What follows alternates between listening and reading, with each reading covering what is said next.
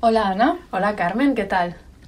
pues estoy muy sorprendida de, de que estemos aquí. Pues eh, ya, contra todo pronóstico estamos cumpliendo y después de dos semanas estamos aquí, como que estamos llevando una periodicidad muy responsable. Es que Providence nos incita a la periodicidad. Sí, Esto es así. Eso es así. Sí. Bueno, vamos a, antes de empezar esta semana, pues, un aviso. Estamos muy cansados. Estamos muy cansadas, seguimos en el baño porque nuestra universidad de prestigio eh, sigue cerrando el maldito laboratorio de audio y no podemos grabar ahí. Entonces estamos en nuestro queridísimo baño de Rhode Island. A ver, la verdad me dará pena el día en que lo dejemos. A ver, es que tiene su encanto. De hecho, la última vez no hubo foto, esta vez hay que debemos una foto del, Vale, del setup. esta vez hacemos una foto del setup porque creo que no os podéis imaginar. No os podéis imaginar el setup. Vale. eh, Recordatorios. Eso es, cosas pendientes. Venga, El empieza. Orden del día. El meñique de Santa Teresa. El meñique de Santa Teresa. eh, el paradero del meñique El de Santa paradero de Teresa. Meñique Santa Teresa. Que estaréis, imagino que lleváis dos semanas sin dormir. Claro. ¿Dónde eh, está? A ver, la ciencia cierta no lo sabemos, pero todas vuestras voces y todo, todo, todas las pesquisas que habéis hecho nos vienen a decir que debe estar en Ávila. En Ávila. Dijimos que en Sevilla, parece que no, parece que está en Ávila. Eso es. Más cosas. Segunda hora. Reliquias del Escorial. Las reliquias del Escorial, mira, aquí mm, eh, no sabemos qué deciros. Bueno, pero no, pero hay cosas importantes. Uno, eh, parece que hay una, mm, un pequeño beef entre mm, Patrimonio Nacional y los, Y los agustinos. Eh, parece que hay problemas como con los portones de los relicarios, demás, como que no, no, no se sabe si se van a mostrar. El año pasado, el 1 de noviembre, no se mostraron. Pero no hace falta que os compréis la entrada, porque al parecer la entrada a la basílica es gratuita, entonces podéis ir, que las enseñan, perfecto, que no, hacéis un piquete ahí, no sé, algo, Un protestáis. scratch en las reliquias del Escorial. Un scratch a los agustinos. Vale. Eh, más. Ah, órdenes del día. Ah, más cosas. Ay, queríamos recomendar, porque queremos recomendar una cosa muy bonita. Sí. Hay una. mm, Hay unas chicas han sacado una revista que se llama Esto es un cuerpo. Y como sabéis, si nos habéis escuchado mínimamente, pocas cosas nos interesan más que los cuerpos y sus partes. Somos muy pesadas con Somos esto. muy pesadas con el cuerpo. Hoy, que no se sabe de qué vamos a hablar todavía, pero el cuerpo va a estar muy presente. Sí, también, de otra manera, pero también. Entonces, esta, eh, esto es un cuerpo, habla pues, pues de- del cuerpo fragmentado y como de todo lo que hay alrededor del cuerpo, desde una perspectiva, pues desde la literatura, también la fotografía. Es Y la recomendamos encarecidamente. Sí, tienen un número ya sacado que es sobre las manos, que tú sabes que a mí. me- A Carmen le obsesionan. De hecho, Sí. eh, el ensayo que hizo Carmen para entrar a la universidad era sobre manos. Sí, sí. Así que debemos Eso- un episodio sobre manos. Se me había olvidado, sí. Bueno, en fin, una vez recomendado eso, ¿qué has comido, ¿Qué has comido? Bueno, hemos comido juntas. Esto ya, claro. No pues- gritemos, no gritemos, que esto es se es nos, verdad, luego se nos no dice, se, gritar, nos dice que, nos dejamos llevar Hemos por el comido, pues hoy nos pasaba, Carmen y yo estamos muy cansadas en general porque trabajamos muchísimo y estamos y nos alimentamos del market share, que es el market share, es una cesta de verduras que recogemos cada jueves, entonces hoy hemos dicho, se acabó y nos hemos ido a un restaurante y, y yo he comido eh, pues un, Dilo, dilo. un trocito de carne. Mira, el trocito nos ha metido un pedazo, un filete. un chuletón con patatas fritas y unas artillas y Te lo has unas comido, te lo has comido crudito, crudito. crudito sangrante y unas y unas alcachofas de entrante. Mm, mm, Estaba, tenía muy buena ¿Y pinta. tú qué has comido? Pues me he tomado otro filete de carne. No tan crudito, pero también, a ver, pedimos perdón, a- somos muy pesadas con esto, eh, de damos rodeos porque no estamos súper a favor del hiperconsumo de carne, no, no, no, no, no, que va, pero que va, que tampoco- Pero es que estamos anémicas. Es que estamos anémicas perdidas, o Entonces, sea, no, yo he comido un, era, buah, buah, tenía cebolla a caramelizada. mí no me gusta la cebolla caramelizada. A mí no me quites la ilusión. tenía champiñones. Y venía, y venía todo como en un. ¿Cómo se llama? Un bollito de estos franceses. Brioche. Un brioche. Buah. Y muchísimas patatas fritas, Sí. ¿saben? Y luego, ay, crema catalana de postres. Ahí están indulgentes las hijas de Felipe Sí. de una manera. Bueno, están indulgentes y además están haciendo la digestión. Entonces, ¿cómo están nuestras cabezas ahora mismo? Esto es, un, esto es para que para que vayamos entrando al tema. Y empaticéis también con nuestro estado mental ahora mismo, que no es de plena lucidez, es...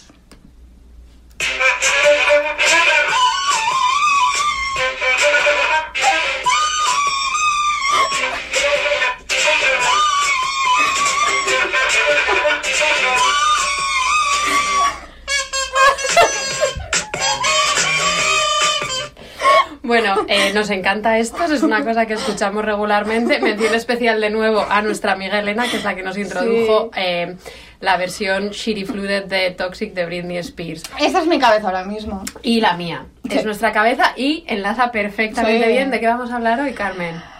A ver, estados alterados de conciencia van a entrar. van a Es decir, de drogas. Sí. Vamos a hablar Sí. de drogas. Todo esto empieza porque, en realidad la idea de hacer este episodio viene por Paula, otra amiga. Es que Ujú. las amigas siempre... Las amigas siempre Sí. sacándonos a Eh, flote. Ella trajo, creo que fue este verano, nos Mm. escribió con una pista buenísima. Ella estaba leyendo, también por sus cosas, leyendo un artículo. También tiene lo suyo, la pobre. Ella también tiene lo suyo.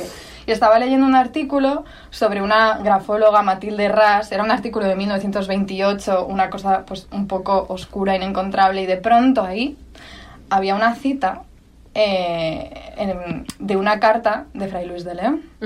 Vamos a leer esa cita. Venga, lee la cita. Esto, bueno, para ponernos en situación, esto es 1572. Ujú. Fray Luis está encarcelado eh, y lanza esta llamada desesperada. Dice, y suplico a sus mercedes sean servidos dar licencia para que se le diga al dicho padre prior, que era Fray Gabriel Pinelo, por si a alguien le interesa. Nos interesan muchísimo los nombres propios siempre. Sí, aunque a mí se me olvidan. Luego, bueno, perdón.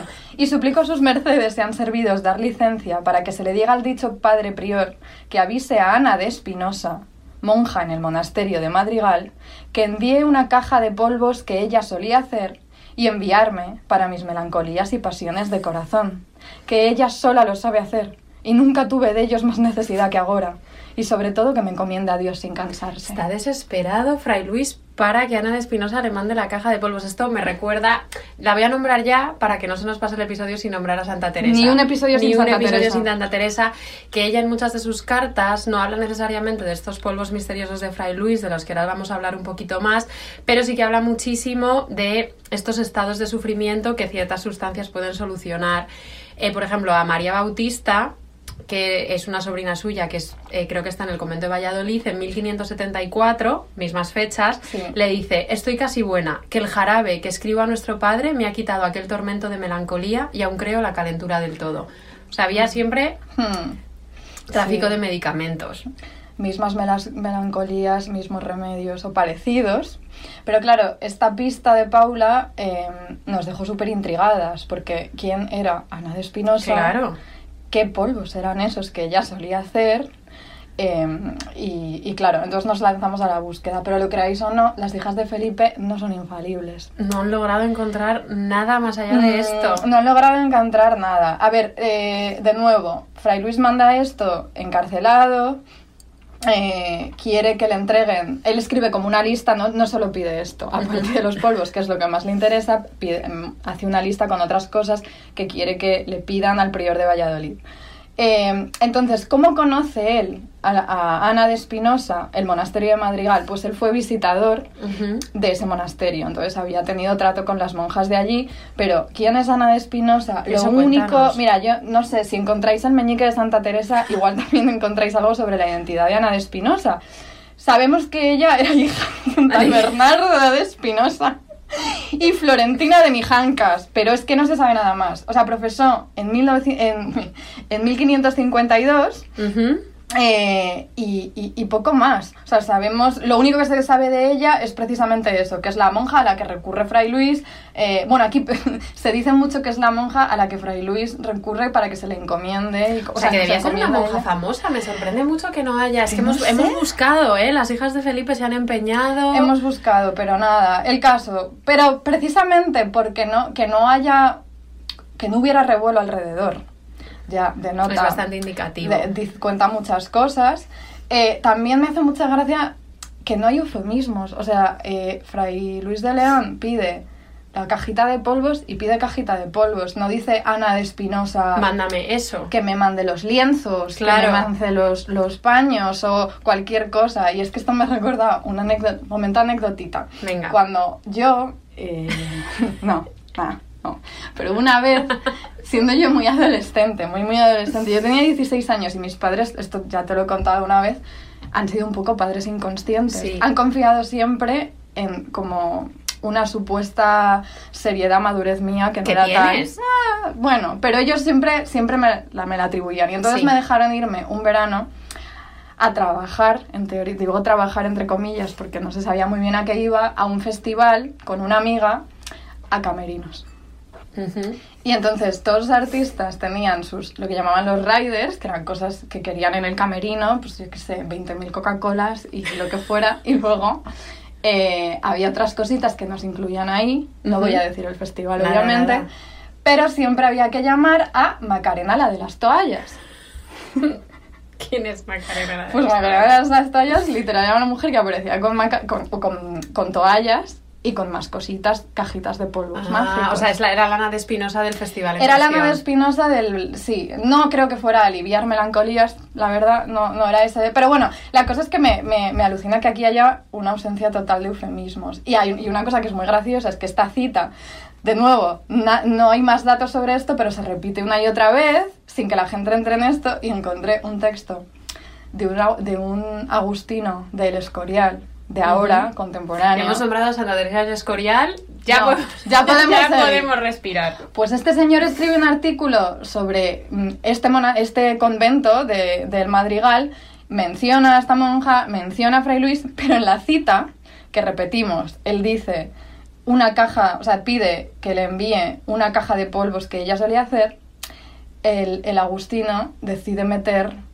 decide cargarse la cita, mentir y pone una caja de polvos medicinales. Esto era muy típico, ¿eh? O sea, todas estas como alteraciones, censuras, Esto es de ahora. reescrituras. No, no, no me Claro. sorprende lo más mínimo. Hmm. Con Santa Teresa pasa mucho. Si les, ahora ya no tanto, pero en los años 60, 70, 80, si lees las cartas, hay alteraciones continuas cuando ella habla como de la, de la regla, de la sangre, de Ya.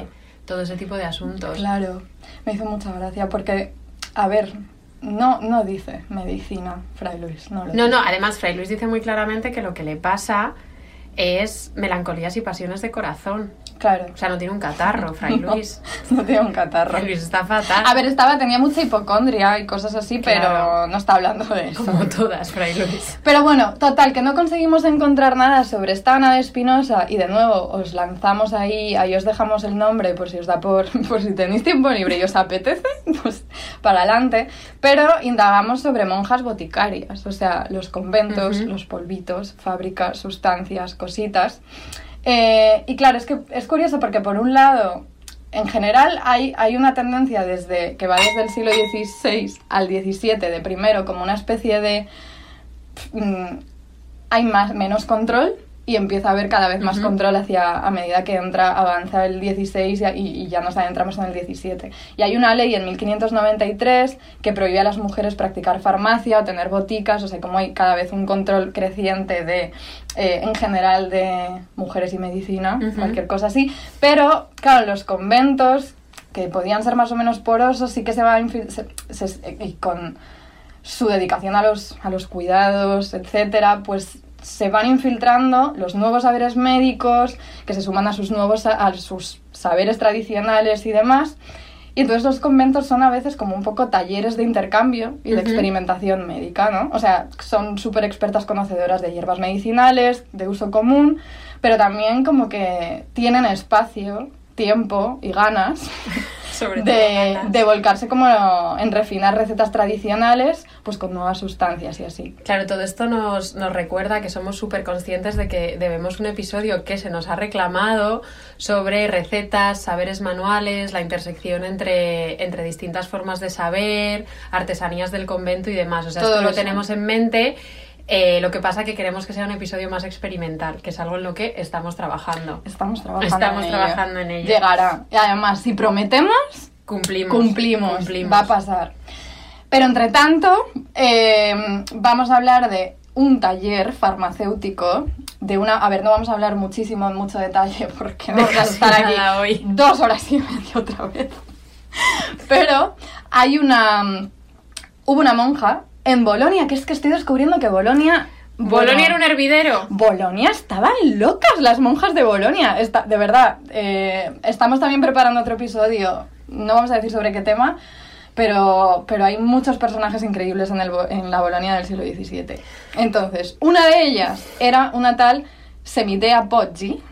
De nuevo, la hija de Felipe que habla italiano. Aquí presente no soy yo. se pronuncia así, pero bueno, el caso es que hubo un escándalo con esta ¿Qué monja en Bolonia precisamente por su uso de plantas medicinales en el convento de San Lorenzo.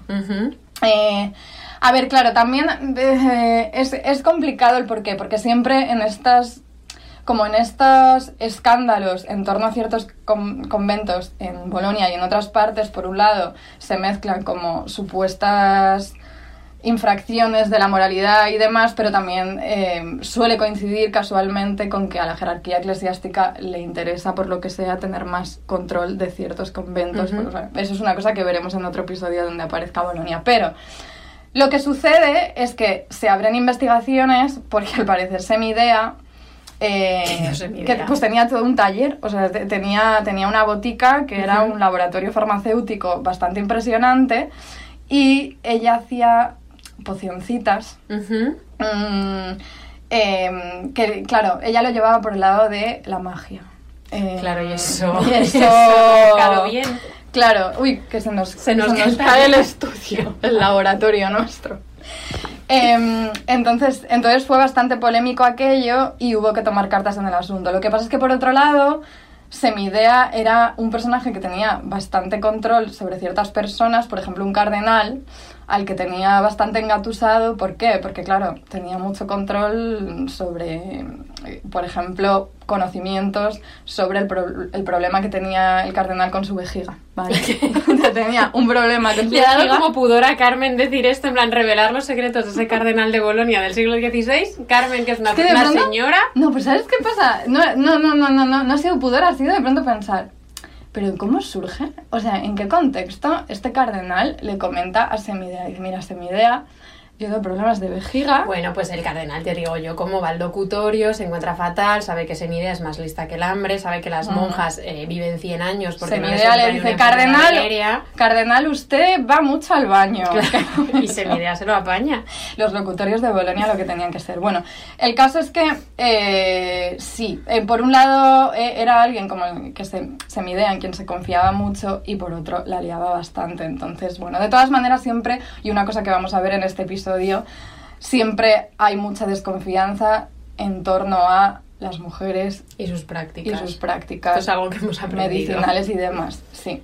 Bueno, más cosas, claro. Y todo esto también, o sea, el, el hecho de que Fray Luis no utilice eufemismos, eh, que hubiera estos auténticos laboratorios que en realidad el, el- como la preocupación en el caso de Semidea es por el elemento mágico, pero no por otro... O sea, la- la- como que parece que era un tiempo en el que la diferencia o la frontera entre sustancias lícitas e ilícitas estaba bastante Estaba por definir. difuminado, claro.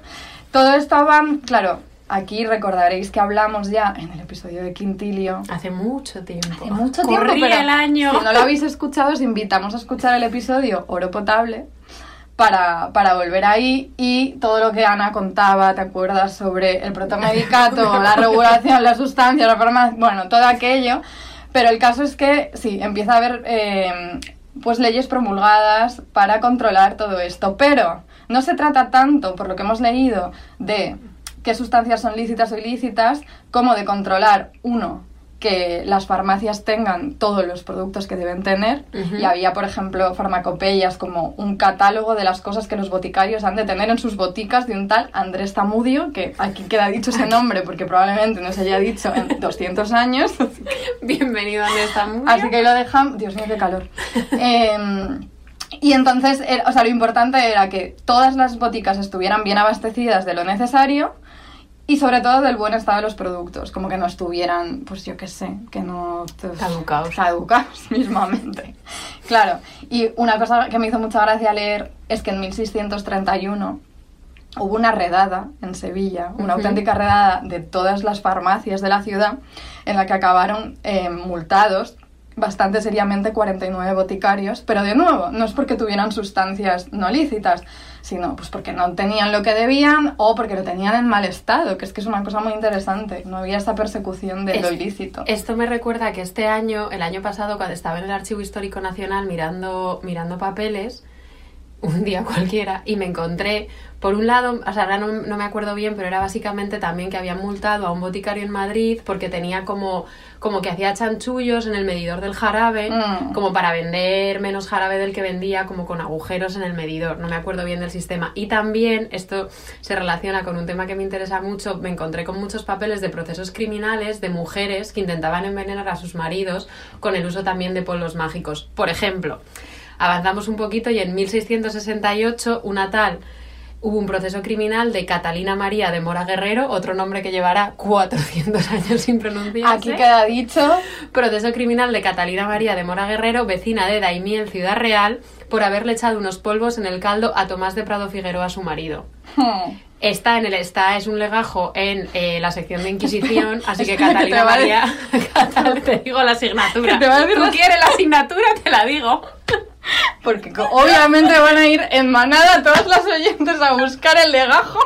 Bueno, está lo que quería decir, imbécil, es que está en la sección de Inquisición, lo que quiere decir que Catalina María de Mora Guerrera no debió acabar muy bien. Me No. voy a enterar de su sentencia y en el, mira, orden del día para el capítulo siguiente, saber qué le pasó a esta señora por enven- intentar envenenar a su marido con unos polvos mágicos en el campo. Cuidado que son las oyentes muy diligentes. No, no, igual, te- igual van, igual ellas van. Va- va- va- vamos a tener más envenenamientos en este episodio porque es algo como que, que aparece una y otra vez. Pero vamos a. Mira, eh, toda, bueno, siento que acabamos de empezar, pero da igual, porque vamos a escuchar una canción que si no la metíamos yo no Llevamos respiraba. un ratito ya. Uy, venga, vamos a meterla.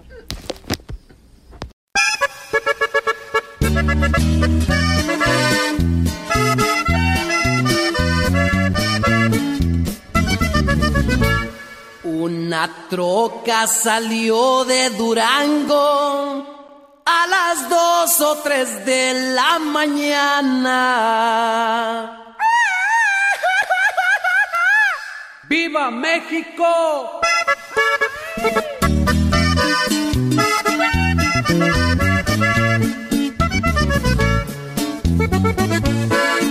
Una troca salió de Durango tres de la mañana.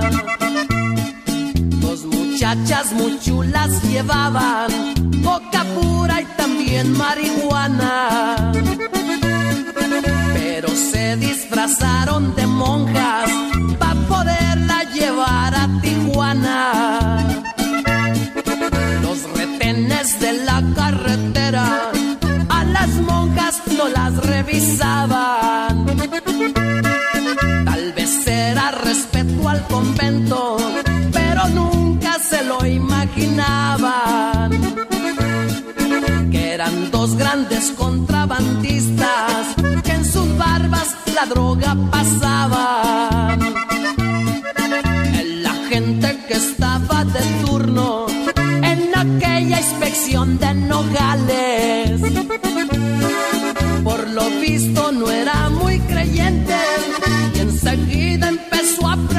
que de dónde venían y qué traían, dijo el jefe de los federales. Muy serenas contestan las monjas, vamos rumbo de un orfanatorio y las cajas que ve usted en la troca son y leche de polvo destinados para los huerfanitos y si usted no lo cree pues ni modo.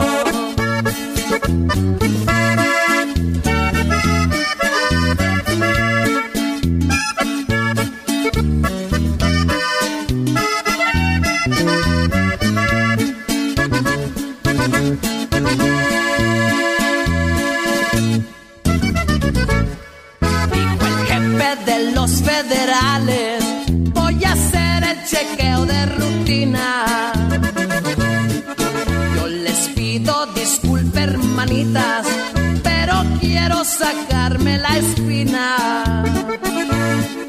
Yo presiento que la leche en polvo ya se les convirtió en cocaína.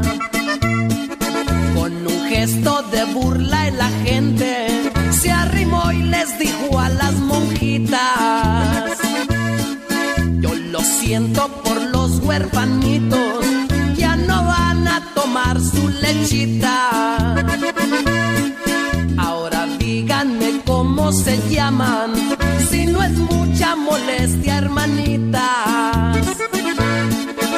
Una dijo me llamo Sor Juana, la otra dijo me llamo Sorpresa. Y se alzaron el hábito a un tiempo y sacaron unas metralletas y mataron a los federales y se fueron en su camioneta.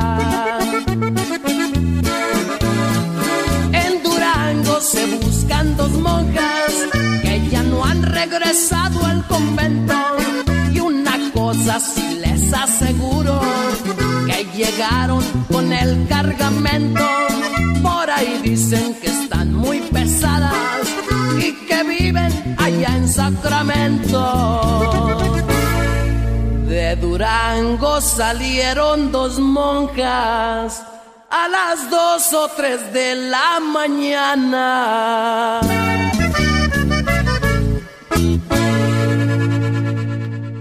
Bueno, tengo dos pálpitos después de, A ver, ha sido muy directa, me he quedado casi me da un, un ictus. ¿Qué te después, de, después de escuchar esta canción tengo dos pálpitos. Uno, esta canción se va a extender por los karaokes de Madrid, eso va a pasar. Y de, y de donde, y donde cada una viva. No, pero porque nosotras, Ay, digo, nosotras. bueno, ya lo que haga cada una donde lo quiera extender, pero hablo de dónde lo extenderemos nosotras.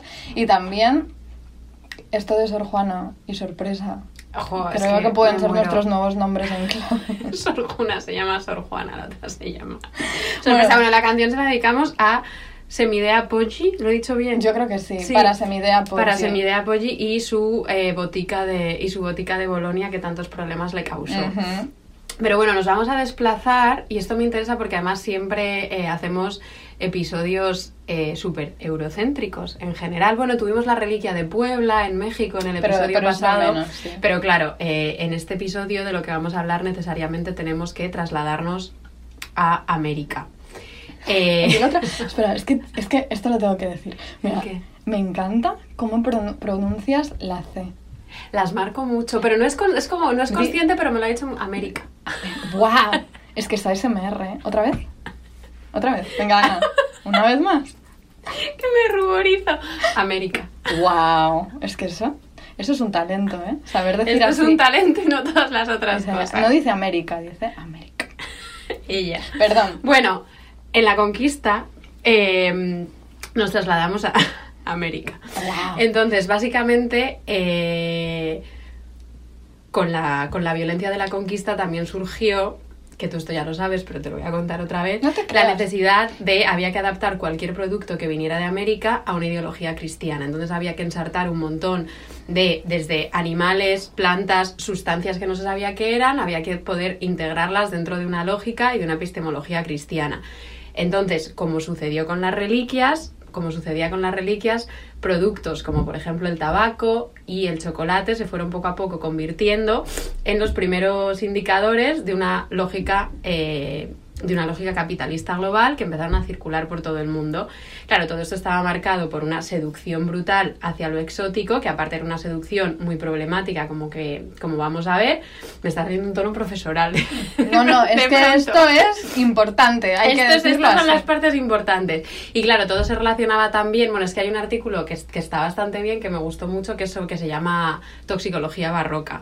Que el nombre me encanta, la verdad. Y todo esto, y hablaban de que todo esto se relacionaba con, con la idea de, de poder encontrar, más allá de los confines de Europa, la idea de, de una utopía dentro de la, de la botánica y también como una idea de una alquimia farmacéutica que se podía hallar en la naturaleza y no solo en los laboratorios.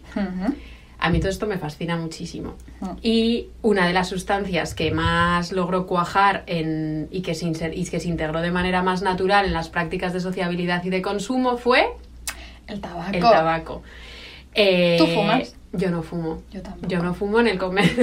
en el convento. En el convento no Nada. se fuma ni se hace nada. Agüita con gas. Por si no había quedado claro. Entonces, el tabaco va a generar, y lo vamos a ver ahora, un debate brutal que va a abarcar un montón de aspectos que van desde la higiene pública hasta reformas, hasta reformas de costumbres morales, pasando por nuestro campo favorito, la teología. Entonces, claro, aunque había ciertas áreas de la medicina barroca que poco a poco fueron tolerando el uso, de, el uso del tabaco como una hierba pues medicinal, que, lo, que el aroma, el humo, no sé qué, que podía tratar pues organismos débiles o melancólicos también había como cierta sensación de placer y de estar un poquito adormilada y de satisfacción que todo eso pues chocaba de frente con los códigos morales de la época. Entonces, el debate empieza muy pronto. Hmm. ¿Tú quieres saber cuándo empieza el debate del tabaco? Eh, Pero además necesito el momento exacto. Te lo digo yo, en 1492. Muchas gracias. Colón en sus diarios, que la verdad debo decir eh, que los diarios de Colón son bastante inquietantes. O sea, es una cosa que me... Hmm. ¿Tú te acuerdas de cuando los prelims, recuerdas leerlos? Me acuerdo, me acuerdo de Son ellos. bastante fascinantes. Eh, entonces, Colón en sus diarios menciona la misteriosa aparición del tabaco de una manera bastante curiosa que os la voy a leer. Dice que había dos cristianos que iban por ahí, pues, pues, pues pululando, eh, eh, violando mujeres, haciendo lo que hacían, y dice Hallaron estos dos cristianos por el camino mucha gente que atravesaban a sus pueblos, mujeres y hombres, siempre los hombres con un tizón en las manos y ciertas hierbas para tomar sus saumerios, que son unas hierbas secas metidas en una cierta hoja, seca también, a manera de mosquete hecho de papel, de los que hacen los muchachos la Pascua del Espíritu Santo. Él lo explica todo en su terreno y encendida por la una parte de él, por la otra chupan, o sorben, o reciben con el resuello para adentro aquel humo, con el cual se adormecen las carnes y cuasi emborracha, y así diz que no se sienten el cansancio.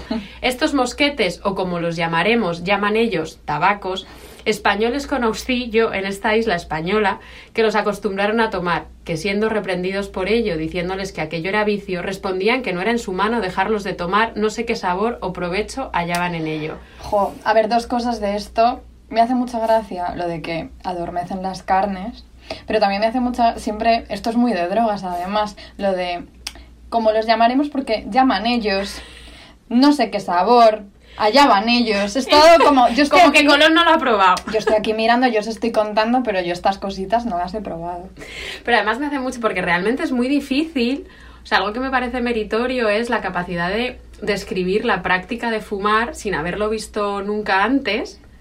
Eh, por Dios, o sea, nunca una apología de Colón, simplemente. o sea, que no, está- no, no, no, Ana, no te preocupes que no, que no, que no. Queda claro. Simplemente me parece muy meritorio que logre como hacer una descripción tan detallada de cómo se fuma. Porque se lo habían contado estos dos cristianos. Claro, estos dos cristianos se lo habían contado. Entonces estamos en 1492 y a lo largo de los siglos XVI y XVII, nuestros siglos lo que nos interesan, el debate se va a ir encendiendo poco a poco, va a haber multitud de posturas. Entonces vamos a empezar por lo básico que es el diccionario. Mm. Siempre hay que ir al diccionario. Nos- es una cosa que nos encanta. Nos enca- a nosotras nos encanta ir al diccionario, en concreto al Tesorio de Covarrubias del año 1611. No otro, ¿eh? No otro, el de 1611. De hecho, ya estábamos por la mañana eh, en, en- en una salita del departamento de la universidad acabando de preparar el episodio y lo teníamos abierto las dos en el ordenador. Entonces hemos, direct, hemos ido directas a ver qué dice Covarrubias del tabaco en su definición. Os la voy a leer porque es que Le- merece, merece léela, que muchísimo merece la la pena. pena. Define tabaco así. Id pensando cómo lo definiréis vosotras, porque Covarrubia os dice que es hierba bastantemente conocida, que reducida en polvo se toma para expeler las humedades del cerebro. Algunos le coman buscando el gusto que perciben o aprenden en el olfato, con tanto vicio que no faltó quien dijese que tiene hechizo por ver la fatiga y solicitud con que lo buscan, y se melancolizan estos cofrades del tabaco cuando les falta. Pero hemos de confesar que no es más que vicio, porque no intenta hacer o saber algo por, por pacto explícito o implícito con el demonio, requisitos que piden un hechizo. El primero que la descubrió fue el demonio, haciendo tomarlo a sus sacerdotes y ministros cuando habían de profetizar, de profetizar, lo que les consultaban y el demonio les descubría lo que alcanzaban por conjeturas mediante aquella cualidad atontados. O sea, Covarrubias tiene aquí un batiburrillo que es una hierba que por un lado me hace mucha gracia lo de que los cofrades que fuman tabaco se melancolizan si no lo encuentran. Jo, es que lo de. Creo que una cosa que. Una conclusión a la que ya podemos llegar en este rato de episodio que llevamos es que eh, melancolía es palabra en clave para Melancolía es- mono. Dos drogadictos en plena ansiedad. Es que es eso. Eh, si tú estás melancolizado, no estás bien, necesitas Ana de Espinosa. necesitas tu Ana de Sí. Espinosa, tu tabaco, lo que sea. Sí, y luego otra cosa, bueno, es que estaba pensando también, aquí hay muchas cosas, que si el demonio, que si tal, muchas cosas de las que tenemos que hablar, pero has mencionado antes el chocolate y una de las cosas que, que nos hemos dado cuenta en nuestra, en nuestra búsqueda en el diccionario de Covarrubias esta mañana es que chocolate, la palabra, no estaba en 1611. Me encanta porque En ese diccionario. es que es como cuando estamos en una conversación entre tú y yo, me parece muy natural esta sorpresa de oh my god. En plan, Cobar- chocolate no está en Covarrubias, pero la gente nos escuchará y dirá, pobres. ya, está, pues disfrutamos, Claro, disfrutamos compartir nuestra esto. sorpresa. Chocolate no está en el diccionario de Covarrubias y es raro. Es raro, es raro, es como, ¿por qué? Es y de raro. hecho no estaba, o sea, la primera presencia de esta palabra en un diccionario europeo es en 1616 y encima en Francia. Es Rarísimo. como, y no como sé. además el diccionario francés, que no me acuerdo ahora cómo se llama, Sí. pero el diccionario francés de 1616 todavía refleja el chocolate a esas alturas como algo como algo exótico. Sí, claro. Igual, bueno, y pasa lo mismo con la palabra tomate también. Sí, de esto Bueno. reservamos episodio Sí, para es que no, alimentos, es que esto nos vamos, nos vamos. Entonces volvemos al tabaco, ya un montón de hierbas más de las que vamos a hablar que llegan de América. Entonces, básicamente lo que va a suceder a lo largo de los siglos XVI y XVII es que el tabaco se valora por ciertos usos terapéuticos, pero al mismo tiempo persiste todo el rato un ánimo de envilecer las prácticas indígenas y todo el rato se están resaltando como las cualidades hedonísticas y paralizadoras de y paralizadoras del tabaco. Entonces, enseguida, claro, pues tú piensas, ya lo decía Covarrubias, que dice el que inventó el tabaco fue el demonio y toda la cadena de significantes, fuego, humo, prácticas diabólicas y está mm, hay un médico que a mí me cae muy bien que se llama Nicolás Monardes Tu amigo. me cae bien, me cae bien porque escribe un tratado eh, que- bueno, para otra cosa, pero escribe un tratado en el que alaba mucho las virtudes del hierro frente al oro, porque dice el oro no sirve de nada y el hierro no sirve de muchas cosas. Independientemente, Monardes escribe un tratado sobre sobre botánica y, y plantas medicinales y demás y él enseguida como que lo que hace es conectar el tabaco con el universo de las de las profecías y es básicamente como una pues una nueva industria vegetal que según Monardes está empleada por el diablo para introducir el pecado en las comunidades indígenas. O sea, la película que se ha montado Monardes es, tre- es tremenda. Y describe, y describe con mucho, describe con mucho detalle los rituales que utilizaban en las comunidades indígenas eh, utilizando el tabaco y dice cosas como por ejemplo dice eh, recibí el humo por la boca y en tomándolo caí en el suelo como muerto. Y luego enseguida dice cuando había hecho la hierba su obra, recordaba, es decir, se despertaba, y dábales las respuestas conforme a los fantasmas e ilusiones que mientras estaba de aquella manera veía. O sea, todo 100% profético. Ya. Em, una cosa que te iba a preguntar. A ver, Aparte no me de- preguntes mucho. No, pero en todo esto que has leído sobre la asociación de el del tabaco con lo demoníaco y, y demás, em, ¿aparece también como el espectro de la mujer o no aparece por ahí en ningún lugar? No me la he topado. Ya. Tampoco he hecho una tesis sobre esto. Probablemente esté... ¿Seguro? No hacemos una tesis sobre cada episodio. aunque lo parezca. No, no me lo he topado, pero tiene que estar el asunto, el asunto brujería, mujeres. Pero es verdad que lo- la- todas las fuentes que yo he leído, como Monardes, Fernández de Oviedo, eh, siempre lo atribuyen como a líderes masculinos de las comunidades indígenas. Es que es muy curioso porque con el chocolate pasa lo contrario. Como que, por lo que he leído, que de nuevo, insisto, yo tampoco Claro. he hecho una tesis sobre el chocolate en esta época, pero sí parece, o sea, permanentemente está esta, como, esta asociación entre chocolate, mujeres, brujería. O sea, en los casos inquisitoriales relaciona en los que aparece como el chocolate, una presencia constante es el miedo, porque de hecho era una práctica habitual al parecer, a que em, mujeres utilizaran el chocolate como, como producto con el que enmascarar otros ingredientes utilizados normalmente pues en pócimas o ungüentos de brujería que además del chocolate lo que estaban enmascarando era pues sangre, orina, excrementos o polvo de huesos animales, eh, polvo, pelo, o sea, lo que fuera, ¿no? Pues, pues para que no se notara la presencia de todo eso, el, el chocolate era muy útil. Eh, hay un caso en 1668, fue esto, o sea, ya es tardecito, pero aún así seguía sucediendo. El Santo Oficio interroga a una mujer española que reconoce, es muy tierno, ya reconoce que sí, que había usado el chocolate eh, que bebía su esposo para meter ahí cositas Polvitos. cositas mágicas suyas Eh, ¿Y para qué? Es que esto me dio ternura.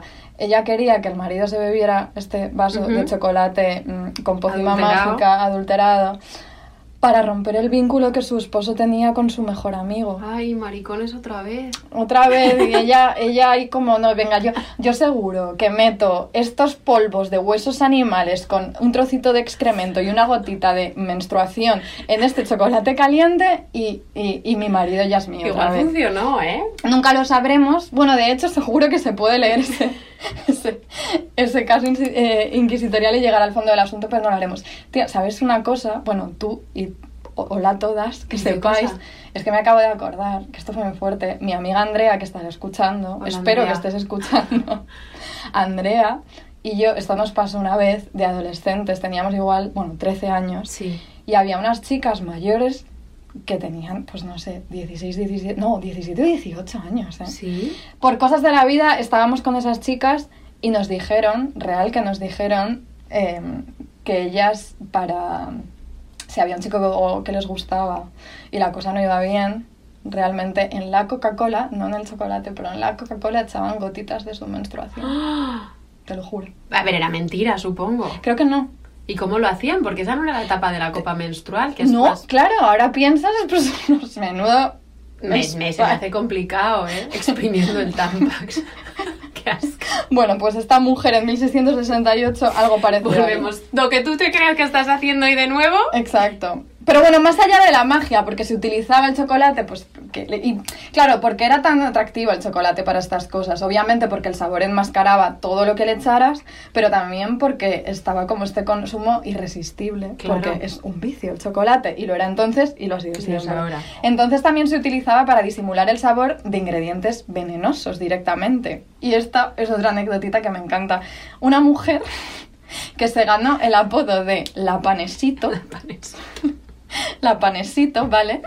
Eh, porque, de- y cito, se decía haber matado a una mujer con un panesito de chocolate embrujado, porque me iba matando con Y panesito. entonces la llamaron la panesito. La panesita era peligrosa, pero bueno, sí. Eh, entonces, a medida que, porque por un lado, el chocolate, creo que no, no era tan, no había tanto debate, obviamente, en torno al chocolate como si lo había en torno al tabaco, porque mm, eh, se extiende facilísimamente por Europa, se incorpora fácilmente, Mm. rápidamente como a la dieta, aunque ya vemos que no a los diccionarios, pero aún así, en ciertos sobre todo en zonas de contacto, o sea, por ejemplo, en, en- en zonas coloniales donde hay órdenes religiosas que están ahí em, eh, ganando terreno, por ejemplo, y luego hablaremos de eso, los jesuitas y demás, sí que, sí que em, precisamente por esta conexión del chocolate, eh, mujeres, recetas, pócimas, magia, veneno y demás, sobre todo por el control que tenían las mujeres del, del- tanto de la, de la producción como de la venta de chocolate en estas zonas, mujeres afrodescendientes y demás, ese sospechoso manejo que tenían tanto de lo rural como de lo urbano y de la zona de mercado, todo esto era como una mezcla em, que daba como una pátima, pátina, pátena, Patena. pátena. bueno, que tenía todo como una pinta de ilegítimo, mm, Que vamos, muy chunga. aquello rezumaba Eh, ilegitimidad. entonces sí, sí, era como de poco de fiar. Claro, claro, todo esto, eh, porque con el tabaco es verdad que es muchísimo más controvertido que el chocolate, pero poco a poco va cuajando, Hmm. porque genera muchísima adicción. Eh, nosotras no lo sabemos porque en nuestra vida conventual Yo no sé nada. no hay espacio para esto. Entonces, pero a las alturas del siglo XVII, que es nuestro siglo, nuestro siglo más favorito, poco a poco empiezan a aparecer. Esto yo recuerdo que lo comentamos en, el, en otro de los episodios, de los primeros episodios, en el episodio sobre el deporte y el fitness. Me acuerdo que decíamos que algo que nos gustó un montón es que en esta época hay tratados sobre absolutamente todo lo que tú quieras. De Ay, lo que lo tú que quieras sea. hay un tratado. Entonces, del tabaco hay cientos de miles de tratados de cosas ultra específicas sobre el tabaco. Voy a hacer un tratado de las excelencias y maravillas de grabar un podcast en el baño. Además, todo es excelencias y maravillas. Así. Y pues, entonces, justamente, Sí. en 1645 aparece un objeto, un artefacto, un libro, que es un objeto propagandístico que no es exactamente como un, una- un enaltecimiento del tabaco, pero sí un, como algo bastante problemático y eh, lo escribe un médico cordobés que se llama Cristóbal Ayo y el tratado se titula Las excelencias y maravillosas propiedades del tabaco. Eh, Hmm. Él dice que lo escribe para saciar a la gente curiosa y para consuelo del género humano.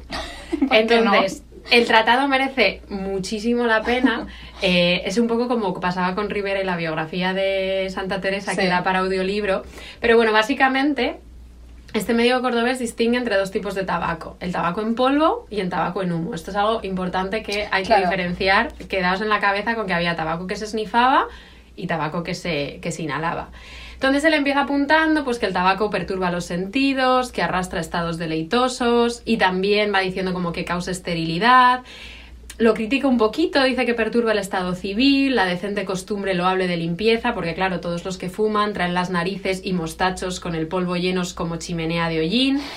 Luego empieza, entra en asuntos muy escabrosos y dice, por ejemplo, que cuentan también de una persona que tenía dentro de las narices unas llagas días había que destilaban muchas materias, pero hicieronle tomar por ellas zumo de tabaco y a segunda vez echó cantidad de gusanos y a tercera vez más y en pocos días quedó bueno y sano. O sea, tú... Pre, tú pre- Oye, ya, perdón. sinceramente, qué asco. Ya, es asqueroso. Bueno, Es asqueroso. Entonces, bueno, él poco a poco, de nuevo, eh, describe con mucho detalle, que es bastante interesante, cómo, eh, cómo las poblaciones indígenas en América hacían unas píldoras, y dice que son unas píldoras que hacen del tabaco tomando las hojas de él y mezclando con ellas cierto polvo hecho de conchas de almejas quemadas.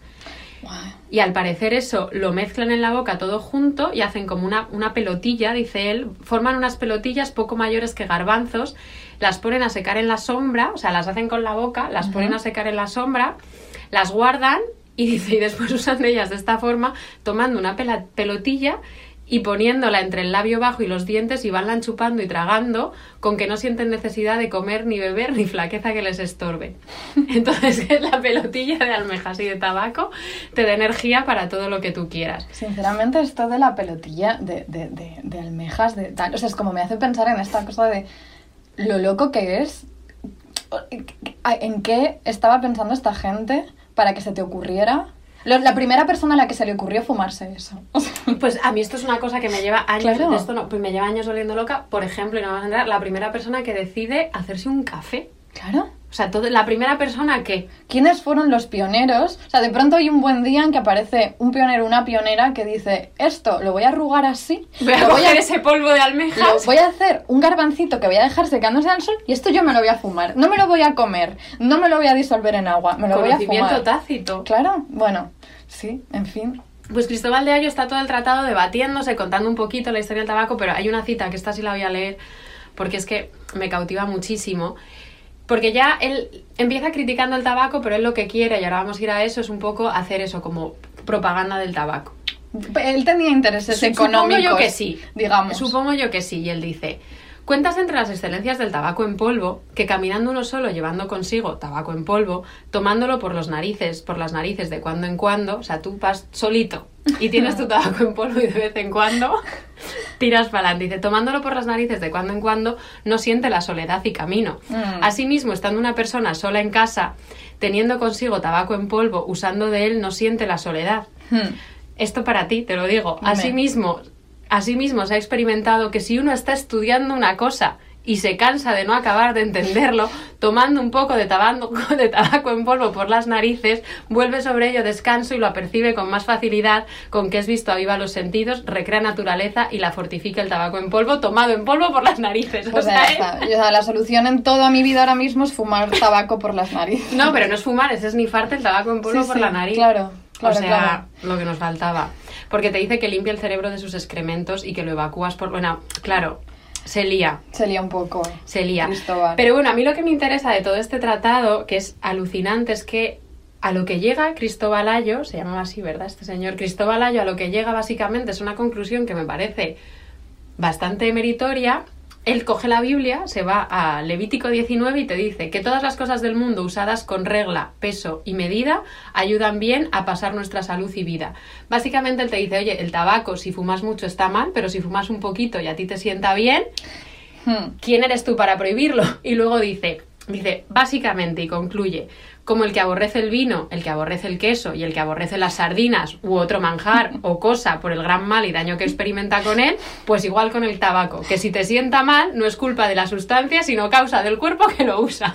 Claro. Ya está. Si a ti te sienta mal, pues como te sienta mal una sardina. Esto como mi abuela. Mi abuela las verduras dice que le sientan mal. Sin embargo, el helado le sienta fenomenal. Pues. ¿Mascarpone? abuela, mascarpone por un tubo. Si es lo que tú quieres, hija mía, para adelante. No, es como dice Cristóbal, todo hay que escuchar el cuerpo de una misma. Eso es así. El cuerpo recuerda. El cuerpo recuerda, el cuerpo sabe, el cuerpo sabe. Pero me hace mucha gracia esto de, oye, depende de tu cuerpo, si te va bien para adelante, si no, no, que hay mucha sabiduría en esto. Porque luego hay otras voces que no son tan permisivas Claro, ¿no? y que de hecho se llegan a obsesionar con la prohibición. Esto es muy importante y esto nos habla mucho de muchas cosas. Pero hay un caso que a mí me ha seducido especialmente que tiene, tiene lugar, bueno, entre México y Roma. Y diréis, ¿cuál es la conexión? Bueno, pues todo tiene que ver... tesis. Otra tesis. No, claro. Uy, la mía. La tuya. Perdón. Eh, de nuevo voy, voy, a, voy a mencionar un nombre italiano y esto me hace mucha gracia porque la gente se debe pensar que de verdad hablo italiano. Si porque, hablas, hiciste un examen hace poco. pero, pero no hablar. Y hubo una, hubo una oyente muy maja que dijo, no sé qué, es que no sé, no, no sé si tú te acuerdas que nos dijo, alguien nos escribió, no sé, nos dijo algo así como, y si queréis, no sé qué, porque podemos practicar italiano. Y yo, bueno, no podría. Pero voy a decir que el protagonista de esta historia que ahora voy a contar se llamaba Muccio Vitelecchi. Es que te sale, por favor, me deshago. Me deshago. Bueno, pues Muzio. Eh, Muzio, ¿quién es? Es el, el superior de los jesuitas en ese momento, que es el principios del siglo XVII. Él vive en Roma, ¿vale? Ajá. Él está en Roma. Él tiene muchísimo poder. O sea, imagínate, el, general superior de la compañía de los Flipas, jesuitas, que están extendidos por todo el mundo. Es verdad que tienen muchos problemas con por dónde se extienden. Luego los echan de Japón, no sé qué, muchas cosas. La liaban. Pero bueno, pues entre todo eso, él se obsesiona con algo y es con el consumo de chocolate entre los jesuitas de México, ¿vale? Lo puedo entender porque yo soy obsesivilla. Entonces, si a, es- si a este señor se le metió en la cabeza el chocolate en México, Pensamiento rumiante, No pensamiento rumiante, pensamiento rumiante, claro. Pues él estaba con eso y estaba obsesionado. Tiene manía persecutoria total. eh, pierde el sueño mm, por regular el consumo de chocolate entre estos jesuitas, porque le parece a él que está fuera de control. Y él dice, me cuentan que hay un gran exceso en el beber chocolate. Me escriben que el chocolate es el peor enemigo que nuestra institución tiene en aquellas partes. Si su reverencia, y aquí está hablando a quien controla la provincia en- en- allí, si su reverencia no pone remedio, forzoso será que yo lo prohíba enteramente. pues él está decidido. Él está decidido. ¿Y por qué habla del chocolate? O sea, porque esta creencia de que el peor enemigo de la institución, de la compañía de Jesús, ahí va, eh, es el peor enemigo de, de los jesuitas. Pues según él, bueno, claro, todo esto sucede en un momento crítico, de nuevo, lo que decíamos de los expulsan de Japón, no sé qué, o sea, eh, No cosa- estar implanta, o sea, que, que implantarse de forma mm, como sólida en todos los territorios es algo muy importante y él siente que el chocolate, que de nuevo es una cosa em, que puede tentar a los miembros, pues, pues dejarse llevar por el placer, el vicio, etcétera, Claro. va a acabar quebrando pues la disciplina férrea que deberían tener. Obviamente, él teme, eh, otra vez Muzio, teme, ¿qué ha pasado? ¿Qué ha pasado? Nada, no ha pasado nada aquí. Mucho teme.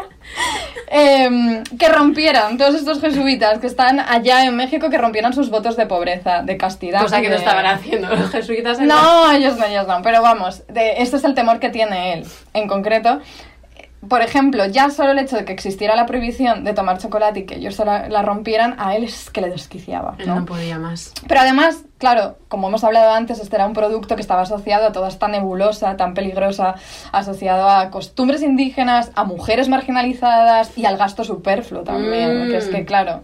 em, entonces, bueno. La cuestión es, estas prohibiciones, y esto es importante, ¿la- ¿las prohibiciones funcionan? No creo. En este caso tampoco. Hubo un caso muy sonado, por ejemplo, y esto es que me encanta, hubo un caso muy sonado. Nos vamos a salir de época porque el caso es tan sonado. A ver, hay que salirse, esto es 1701. Vamos a ir al siglo XVIII solo porque el caso es sonado. A ver, es principio, Es- principio, principio, un poco solo, del siglo XVIII, una miajita, del siglo XVIII, ¿por qué? ¿Qué sucedió? Pillaron a un grupo de jesuitas mexicanos con las manos en la masa porque habían enviado a España un alijo de chocolate disfrazado de lingotes de oro, Esto ¿vale? me, o sea, a mí me vuelve loca. Esto es muy loco. ¿Qué pasa? Los, los pillan. ¿Por qué? Porque pesa Un muchísimo. quintal. Eh, no, porque no, no, no, no, al contrario, porque no pesa como si fuera oro. Ah, claro, es al revés. Wow.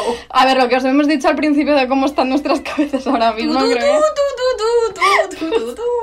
No pesa, no pesa. No Y pesa. entonces es como, aquí pasa algo, ¿no? Vale, em, vale, esto es una, esta obsesión de, Vitele, Vi- de Muzio Vitelecchi Perfecto. viene, no era, no era él el primero, antes estaba el general superior Aquaviva, Aquaviva, Aquaviva. Y él es el que inaugura en realidad un poquito esta obsesión que el otro hereda. Pero la cosa es que él sabía, se entera, este predecesor suyo, de que en México está circulando el chocolate pues ya en forma de obsequio, tal, eh, que parecen como regalos inocuos, pero él dice, "Mm, no sé, regalos más bien parece medicina.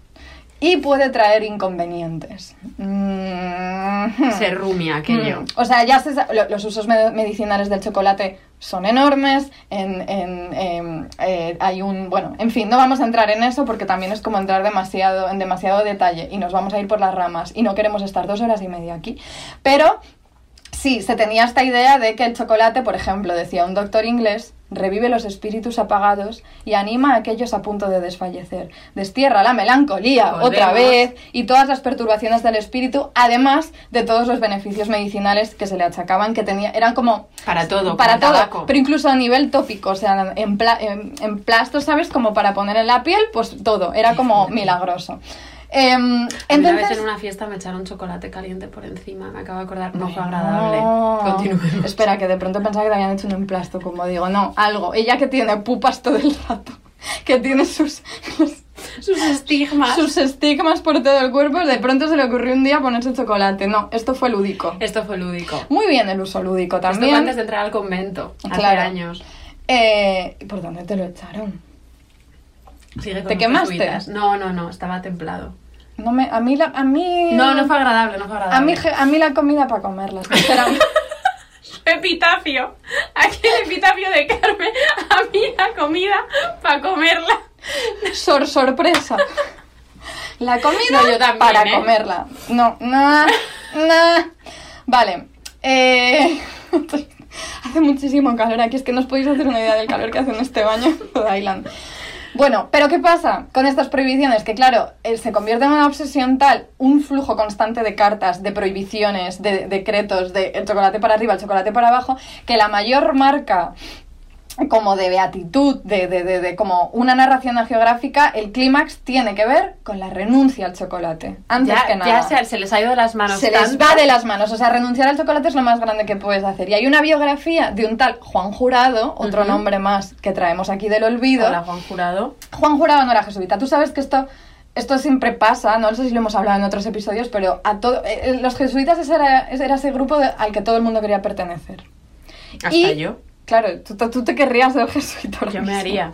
En cualquier momento te, te admiten. Bueno, no porque acabas de decirlo del chocolate por el cuerpo, esto es muy poco jesuita, sobre todo si pensamos en que Juan Jurado, que no era jesuita, eh, al final lo acaban admitiendo. Sí. En parte, y cómo se recrea la biografía de este señor en contar cómo, contar, perdón, era él tan observante de las reglas y ordenanzas de la compañía como si uno de ellos fuese, y sabiendo que había ordenado, en que se había ordenado en aquel tiempo que ninguno de la casa bebiera chocolate, se desprendió de él con tal rigor, y habiendo apenas otro sustento, declarando que no había sido obligado a ello. O sea, O sea, él renuncia al chocolate para hacerse jesuita. eso es, y de hecho lo admiten. Y añade el biógrafo, quitarse Juan Jurado el chocolate fue como quitarse en Europa a un anciano de 70 años de beber vino. O sea, fíjate tú la cosa. O sea, tenía una adicción al Ajá, chocolate. ajá. Eh, entonces también una cosa que les agobia mucho a estos, a, a estos em, generales de la compañía, recordemos, desde Roma, es la forma cambiante del chocolate. O sea, es cómo controlas... Ah, ostras, eso es muy interesante. Claro, ¿cómo controlas esta sustancia? Porque por un lado se tomaba en polvos, pero por otro lado que si bebida, que si sólido. Entonces es como que todo el rato los jesuitas en, en México encuentran maneras de saltarse las, las prohibiciones pensando que según el Estado Claro, el estado físico en el que podían esté. saltarse. Y entonces él como una y otra vez, no, no, no, no, no, en ninguna manera. Dice, muchos entienden que el chocolate ha sido introducido en demasía entre nosotros, que no ha creado pocos inconvenientes esto y, tene- y tenemos tememos que sea peor si no ponemos remedio. Y entonces ac- acusa al provincial jesuita de México de haber dado permi- permiso a muchos mozos estudiantes y a otros que lo han pedido, que yo lo niego, porque lo toman como golosina y no por necesidad verdadera. obsesionado! Está obsesionado. Pero sí. Y luego, ya, pues ya, esto no da más de sí, es así. O sabemos sí, perfectamente. pero- Fíjate tú si siguieron tomando chocolate, que luego pasa lo del alijo a principios Claro. del 18. Pero hay una anécdota, que es que estamos... es que esto no nos podemos Es resistir. que no podíamos resistir. Os vamos a presentar en este momento, prestad Sí. mucha, mucha atención, mucha Sí. atención a una de nuestras personas favoritas yo de creo que, nuestra época. Yo creo que es la persona... o quizás la más favorita. A la que más quiero. Sí, del mundo. Ella del mundo. No. ella. No, pero... Se, hace Se que llama, es un nombre que creeréis que ya hemos hablado de ella, Mm, mm. Pero en realidad no, pero se llama María de San José. Pero es otra. Es otra. Es María de San José, es, es México, es, Es- siglo XVII, pero muy final. Muy finales y es Agustina Recoleta. La verdad no me acuerdo. Deberíamos, pero no lo sé. Creemos que es Agustina Recoleta. La cuestión es que ella eh, escribe una autobiografía espiritual que, es, que es- merece mucho la pena porque además es que es muy tierna. Ella es muy tierna. Ella no tiene muchísima formación, o sea, no es una Sor Juana, pero es muy tierna la manera que tiene de escribir. Ahora mismo acabamos de escuchar las teclas. ¿Habéis escuchado, amigas? Eso es Ana haciendo su research. Vamos a encontrar María de San José. Mientras, mientras Ana encuentra esto, Agustina, era- confirmamos. confirmamos todas Agustina. tranquilas. Bueno, pues ella cuenta en esa autobiografía. A ver, ella tiene mucha obsesión con sus papeles. Ella escribió su, su autobiografía y tiene obsesión con perder sus De papeles. esto juramos un episodio porque o sea, Sí. os vais a enamorar. No, porque, porque realmente está obsesionada con perder sus, sus, sus pero papeles físicos tal cual, o sea, está obsesionada con ellos. Y entonces, eh, a ella le preocupa que tú vayas a leer este texto, tú siendo, pues en fin, pero que vayas a leerlo y veas que está manchadito, de Claro. manchado de chocolate. Entonces ella te explica por qué. Dice, y estando el padre guardián leyendo este, que es la primera parte, Llegó un muchacho a darle una taza de chocolate y al dársela la volcó sobre el cuaderno. Quedó harto manchado, aunque de manera que se entendía bien. El dicho padre guardián no quiso volverlo así, como está manchado, sino que se puso a trasladarlo de su letra, según y como está. Y cuando mi confesor, el padre Fray Plácido, vio entre ambos cuadernos el manchado y el trasladado, me dijo a mí en el confesionario que lo había recibido, pero que no servía sino este, por estar escrito de esta mi letra.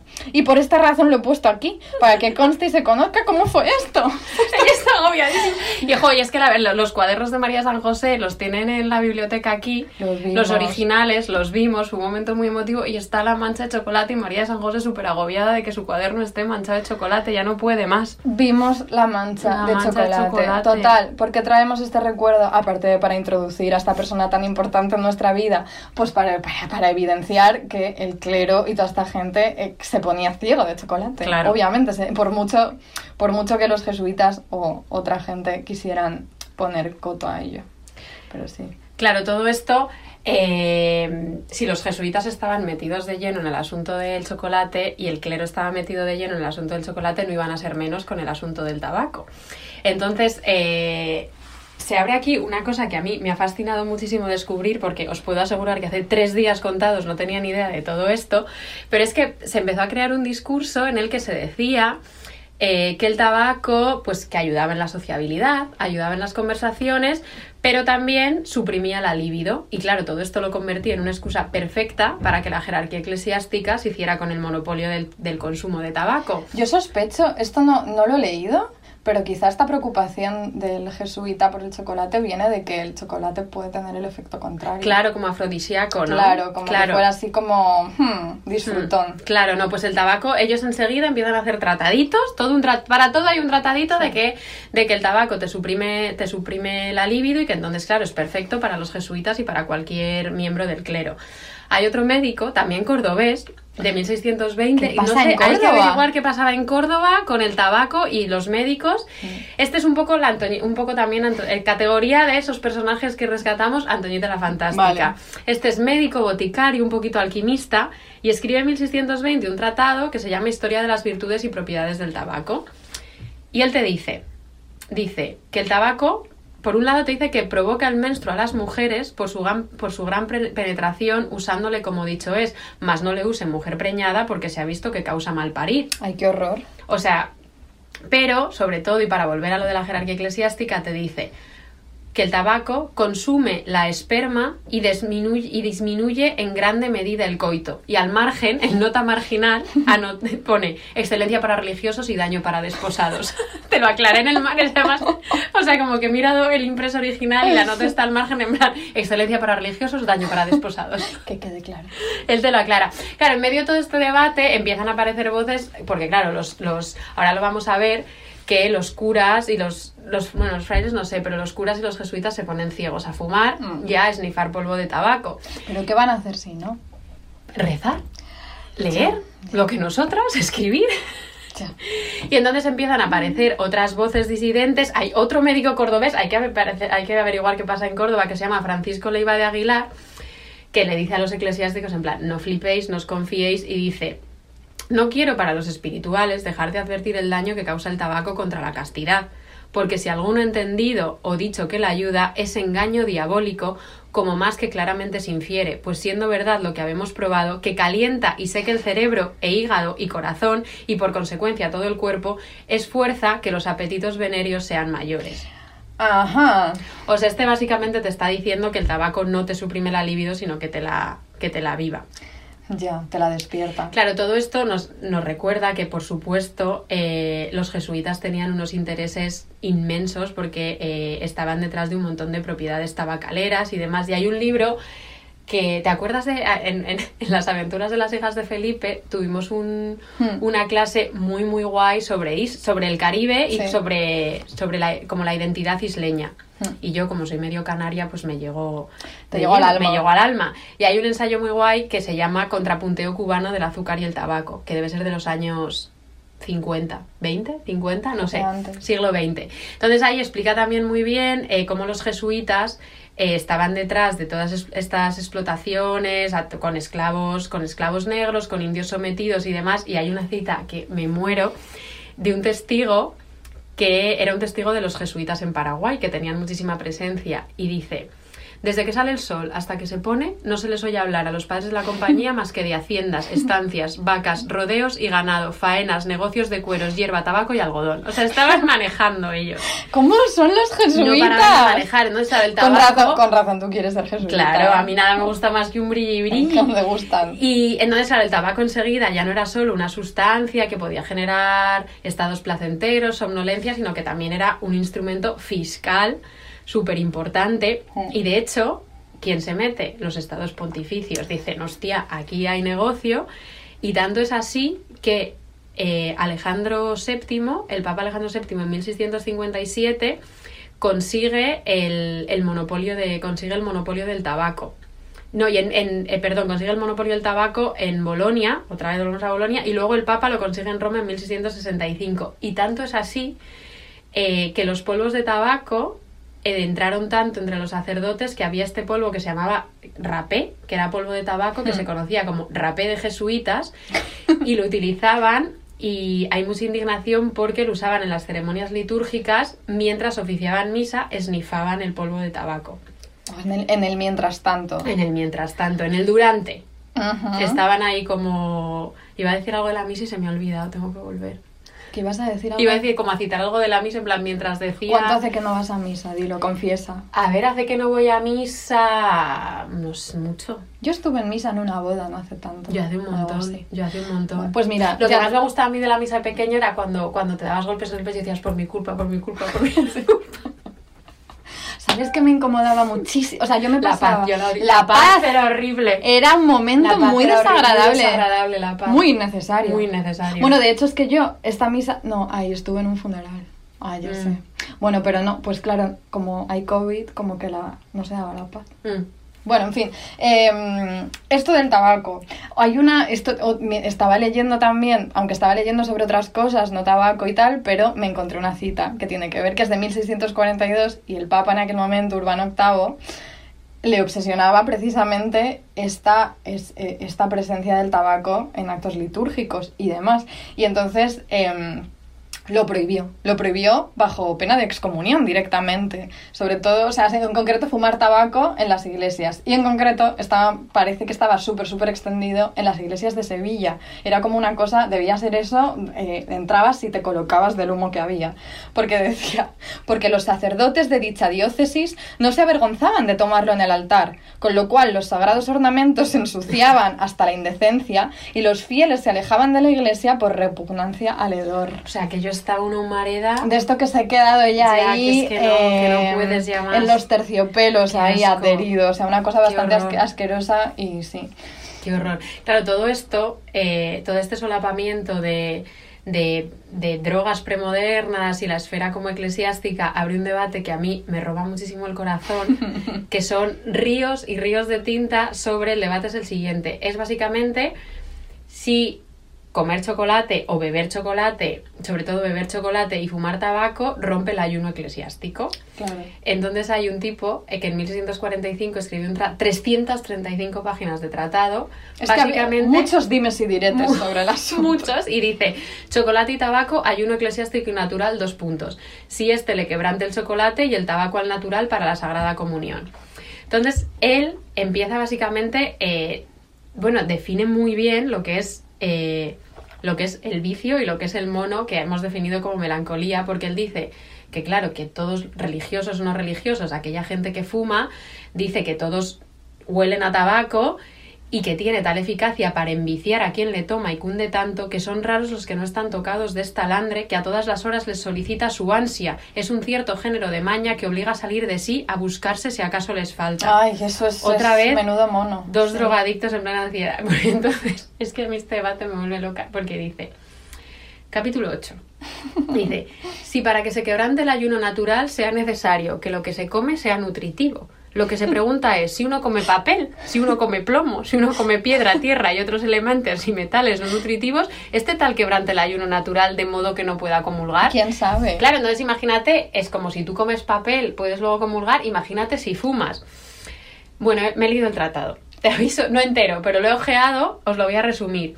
Lo que él concluye, creo, lo que he entendido yo es que se acabó el tabaco, que es una auténtica asquerosidad, pero me da muchísima ternura porque claro, estos teólogos eran muy lógicos y no le queda otra que reconocer en una lógica teológica súper estricta que el tabaco esnifado por las narices no rompe el ayuno. Entonces, por favor, no lo hagáis, no lo podemos prohibir, pero por favor no lo hagáis. por favor, que todos paréis de esnifar ¡No! tabaco. Parad, joder, de todas formas, es que me ha encantado el, el título del capítulo 8 porque dice, lo que se pregunta es si uno come papel, plomo, piedra, tierra y otros elementos y metales no nutritivos. Es que esto...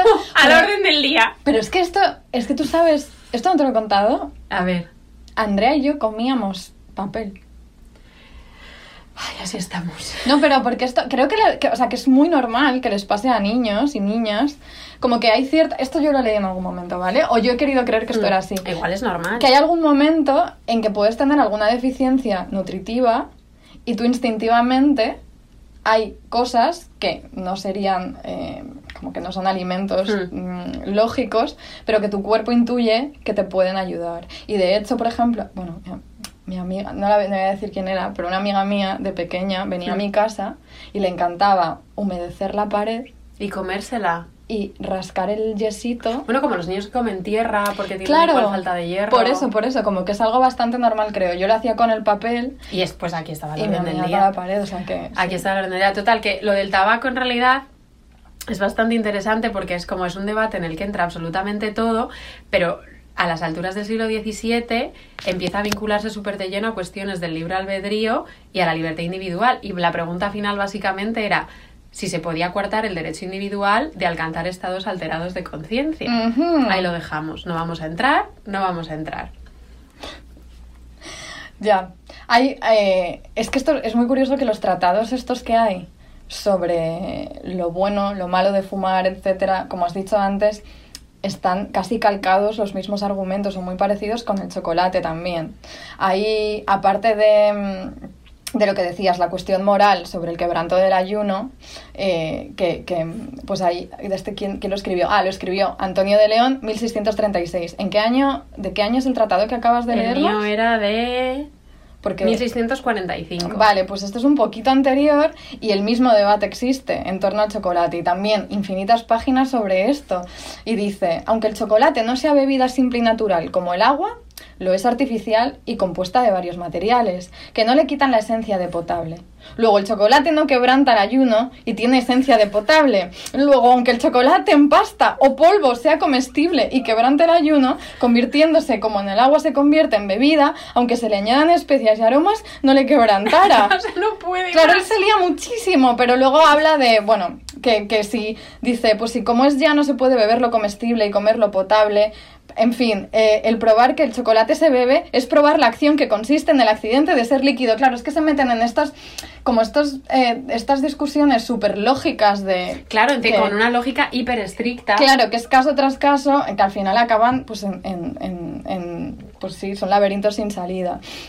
Pero claro, una de los casos, una de las cosas que este tratadito eh, comentaba en la cuestión moral es los beneficios medicinales que se supone que en el chocolate son muchos. Y esto era algo que a, a los, al- a los superiores de la Compañía de Jesús les pesaba mucho, es que muchas veces los jesuitas de México eh, pedían permisos especiales para consumirlo eh, por los porque estaban mayores ya, se suponía los que eran ancianos y necesitaban los usos medicinales del chocolate. Y entonces, claro, esto iba un poco, iba bastante en detrimento del argumento que querían hacer desde Roma. Pero en este tratado, por ejemplo, se dice como el cacao tostado, a los que tienen ya, siento, esto es un poquito asqueroso, pero así es. Venga, para adelante. El cacao tostado, a los que tienen llagas en las tripas, porque tostados un poco son mantecosos, y por estas partes mantecosas mitigan maravillosamente los dolores que tienen los que tienen llagas en las tripas.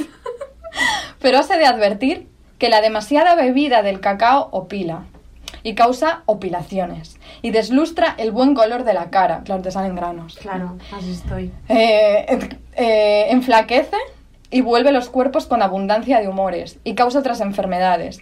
Esto se entiende siendo demasiado, como el autor dice, que dos o tres to- tecomates al día no me parece que es demasiado. O sea, está esta cosa de a partir de cuánto es vicio ya y va Claro, eso, va ser- eso es un debate que vamos a seguir viendo ahora. Claro. que- eh, que es como que es donde se traza donde se traza creo que hay que ah, explicar qué es la opilación. explica qué es la pila claro que estamos aquí no lo teníamos claro, no lo teníamos ta- tan claro porque es que, eh, em, que pues, se dice constantemente con el chocolate y si se opilan algunas personas será por demasiado no como, com- tomar demasiado era una enfermedad covarrubias de nuevo dentro como rubias lo define como enfermedad ordinaria y particular de doncellas y de gente que hace poco ejercicio Así lo- Pero básicamente es como no se te están moviendo, no, no estás moviendo el cuerpo, se te está turullando todo, ahí nos fluyen las cosas mal. las cosas no fluyen Sí.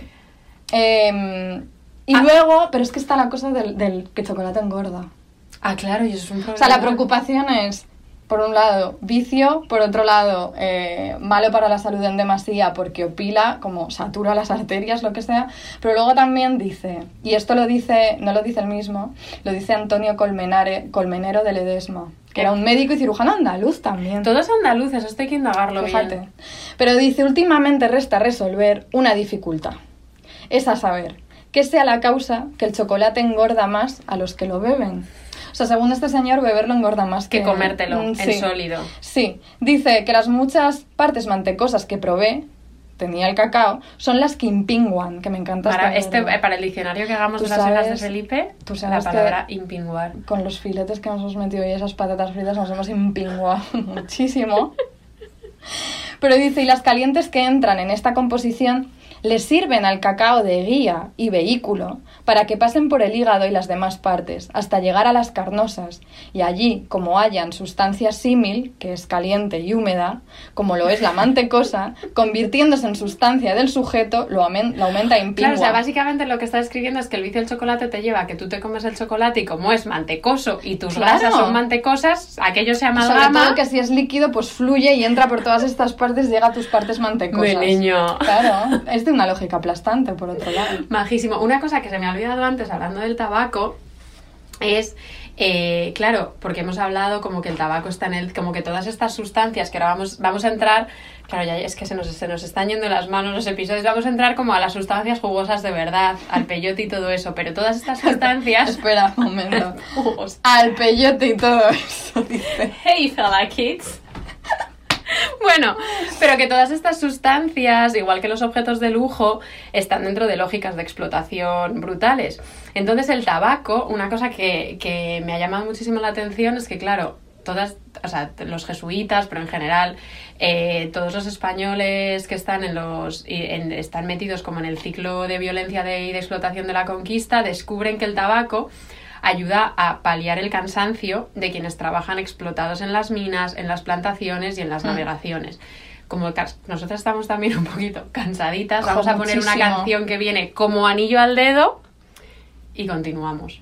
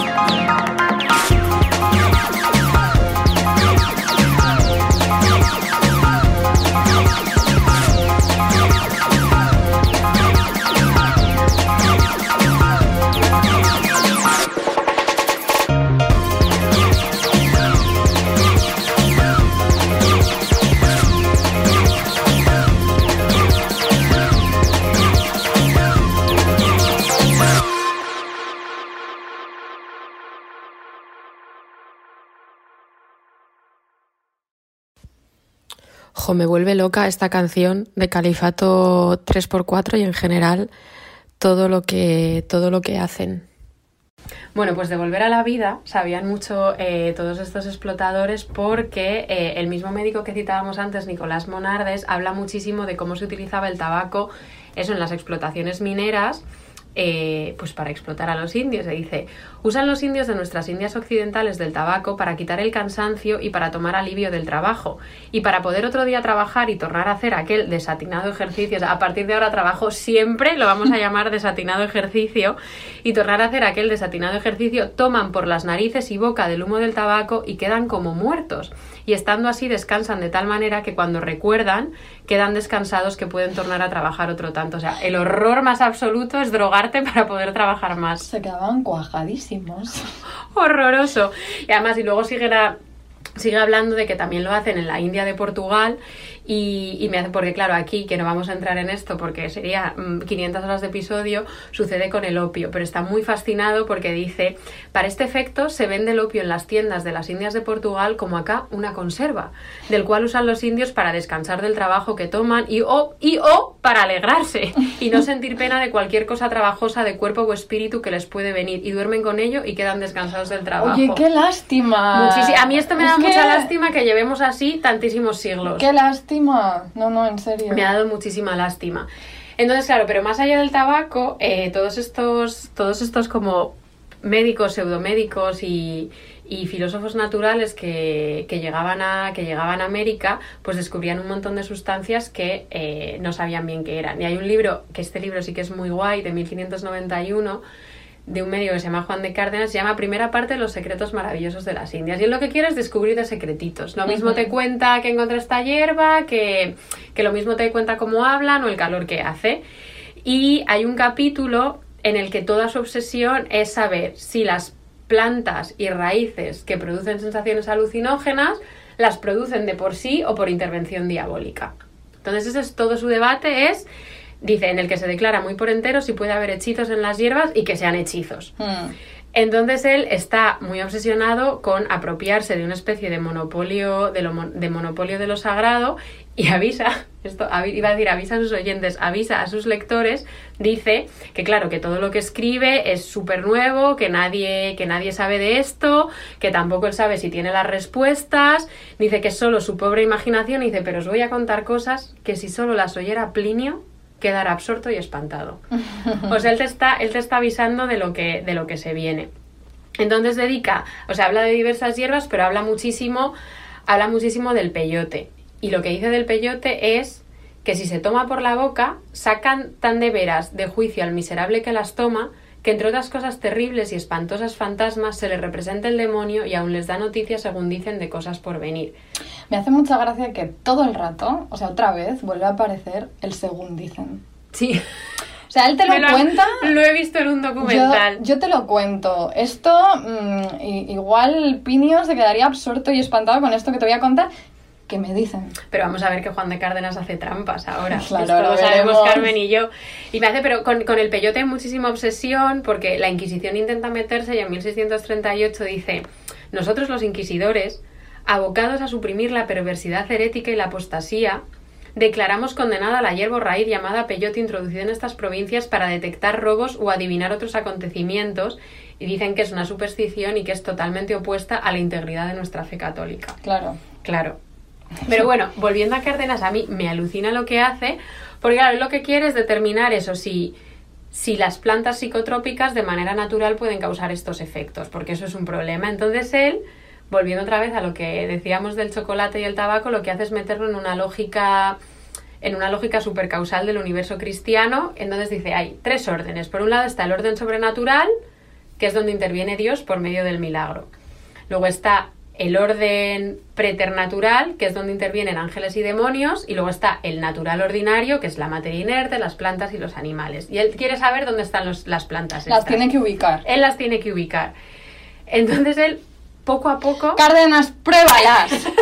o sea, que deja de ordenarlas. Cárdenas las va a probar Claro. y todas lo vamos a ver Es que como Cárdenas las prueba. es que- Entonces, él, eh, él te te iba a decir, te hace una tabla, no, la tabla me la he encontrado en un libro sobre Cárdenas, pero él te hace una tabla. Él te ¿Te dice ¿Te imaginas?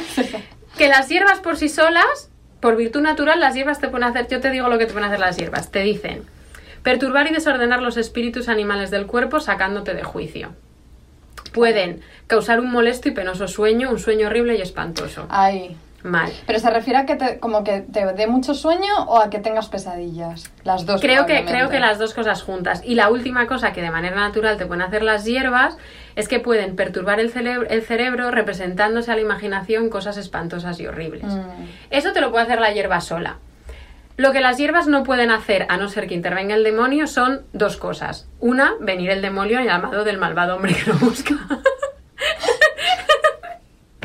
La hierba no te lo hace sola. No, no, no, no, no. Y luego dice que por virtud de la hierba sabemos cosas por venir o secretos que han sucedido. O sea, él quita como toda la capacidad adivinatoria de, No adivinatoria de las hierbas. Luego dice como que es imposible que haya brujas a través de las hierbas ni que penetren en los cuerpos, que eso solo es El demonio. por intervención del demonio. Claro. Pero claro, como decía Carmen, Juan de Cárdenas, ¿qué hizo? Porque todo apunta. Probar las hierbas. Tuvo que experimentar. Vamos a, vamos a escuchar a Cárdenas. lea Cárdenas. Dice Cárdenas, después de tanta tablita, dice, los efectos que la hierba hace son los siguientes. Por cuanto estas hierbas son de suyo calidísimas y fuertes, en entrando al estómago comienza el calor natural a alterarlas y calentarlas, y calentándolas hace subir y distribuir al cerebro y todas las partes del cuerpo en forma de vapor las partes vías y poros del cuerpo comienzan a escalentar, perturbar y desordenar los espíritus animados del cuerpo, sacando a un hombre de su juicio.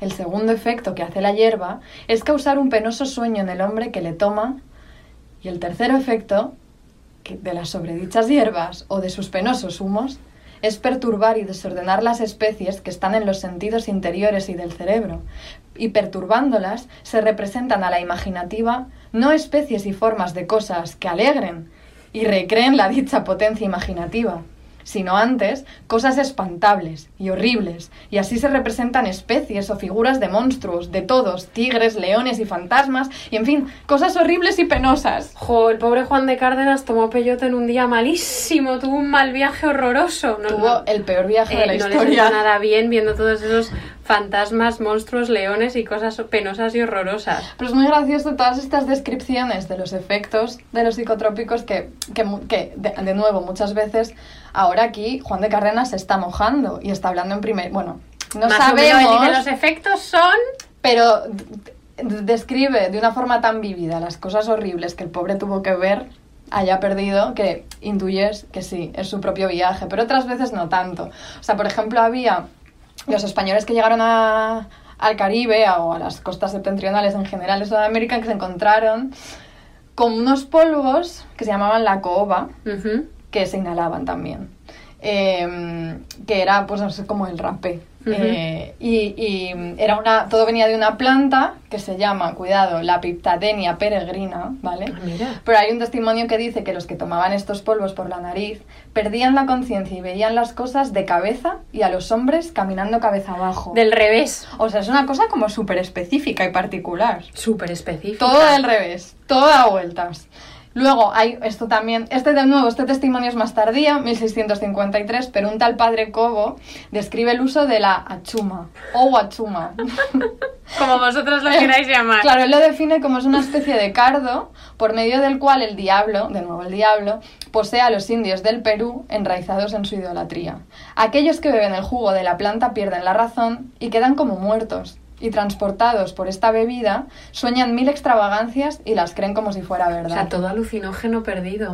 Todo muy alucinógeno, pero pocos se mojan, como, como Cárdenas. Cárdenas es verdad que lo explica como intenta darle como una patina científica, pero no nos la cuela porque Ah. está acojonado. Está todo lo de. Primero empieza el párrafo con toda esta cosa de, de- describiendo perfectamente hacemos un, un close reading. el mecanismo de los humores, ¿no? Como estos son vapores que Claro, suben, claro, vapores que todo. bajan. Y luego es como, hostia, aquí hay monstruos, tigres, leones. Esta cosa se pone. Claro, y aparte es muy gracioso porque él sí que en otro momento dice que, que las hierbas son muy frías y que claro, que es normal que se representen a la imaginación cosas diferentes y dice, pero luego dice que mediante se hagan, que, me- que, que mediante la hierba se hagan las brujas invisibles y que se vayan en un momento por todo el mundo, que es que eso no puede pasar, que eso la hierba no te lo hace porque él lo ha visto, Hmm. porque él sabe lo que es. Pero claro, pero claro, Cárdenas eh, está, es, claro, él, él toda su labor es intentar como taxonomizar todas estas hierbas nuevas, pero si nos trasladamos ahora, eh, a Europa de nuevo había algo que, eh, que sí que estaba muy relacionado con las brujas y, y con lo diabólico de nuevo. Y claro, a mí es un, debo de confesar que es un tema que está vinculado a Santa Teresa y que a mí me enfada ligeramente. Pero claro, era muy raro hacer un episodio sobre eh, sustancias que alteran la conciencia en el siglo XVI y XVII y no hablar del cornezuelo del centeno. Entonces, no me metáis a Santa Teresa en este saco, la voy a dejar al margen. Hay quien dice que, que sus visiones derivan de ahí, me niego. Es como, pero, pero, pero es- explica muy brevemente por qué tenías. Me niego porque Santa Teresa tiene unas visiones construidas discursivamente al dedillo, perfectas, con una... que no. Que a mí, Que- o sea, que, que que a mí no, no le quites mérito. que no le eso, no le quites mérito. Vale, vale. Eh, pero bueno, lo que sucede básicamente es... eh, yo es que soy celíaca, pero el centeno... espera, espera, espera, espera.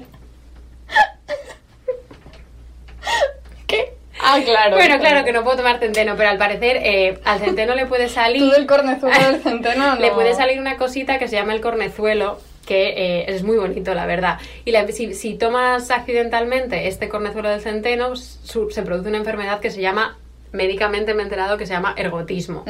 Pero a lo largo de la historia, eh, en, la, en la Baja Edad Media y en, y en el siglo XVII se conocía también... eh, XVII, se conocía también como, como fuego sacro o fuego de San Antonio. Hay un cuadro, bueno, es que lo que te producía el ergotismo este muy avanzado es como que se te agarrotaba, era muy desagradable, te tenía, se te gangrenaban partes del cuerpo. Suena horrible. Es horrible, o sea, ahora te voy a contar más, es horroroso.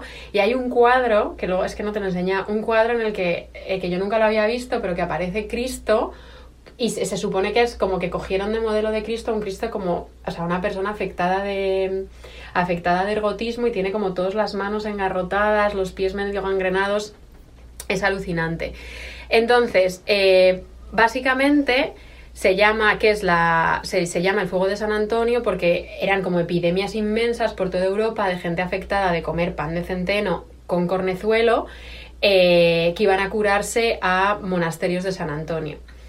Entonces, para que sepáis un poquito lo que era, eh, en, el, en el compendio de la historia antoniana, que no sé muy bien qué es, pero creo que es como una historia de San Antonio Abad, que es el patrón de las alucinaciones, me he enterado. ¿Qué dices? Te lo juro. San Antonio Abad. San Antonio Abad es patrón, el santo Pero de las espera, espera, espera, alucinaciones. espera. ¿Existe un patrón de las alucinaciones? San Antonio Abad, que claro, son las tentaciones de San Antonio, que siempre estaba tentado por el diablo y Ah. demás, y está muy, muy vinculado a esta historia del cornezuelo de centeno. Bueno. Lo han convertido en santo de las alucinaciones. También de la epilepsia, es un poco santo de todo. Ya.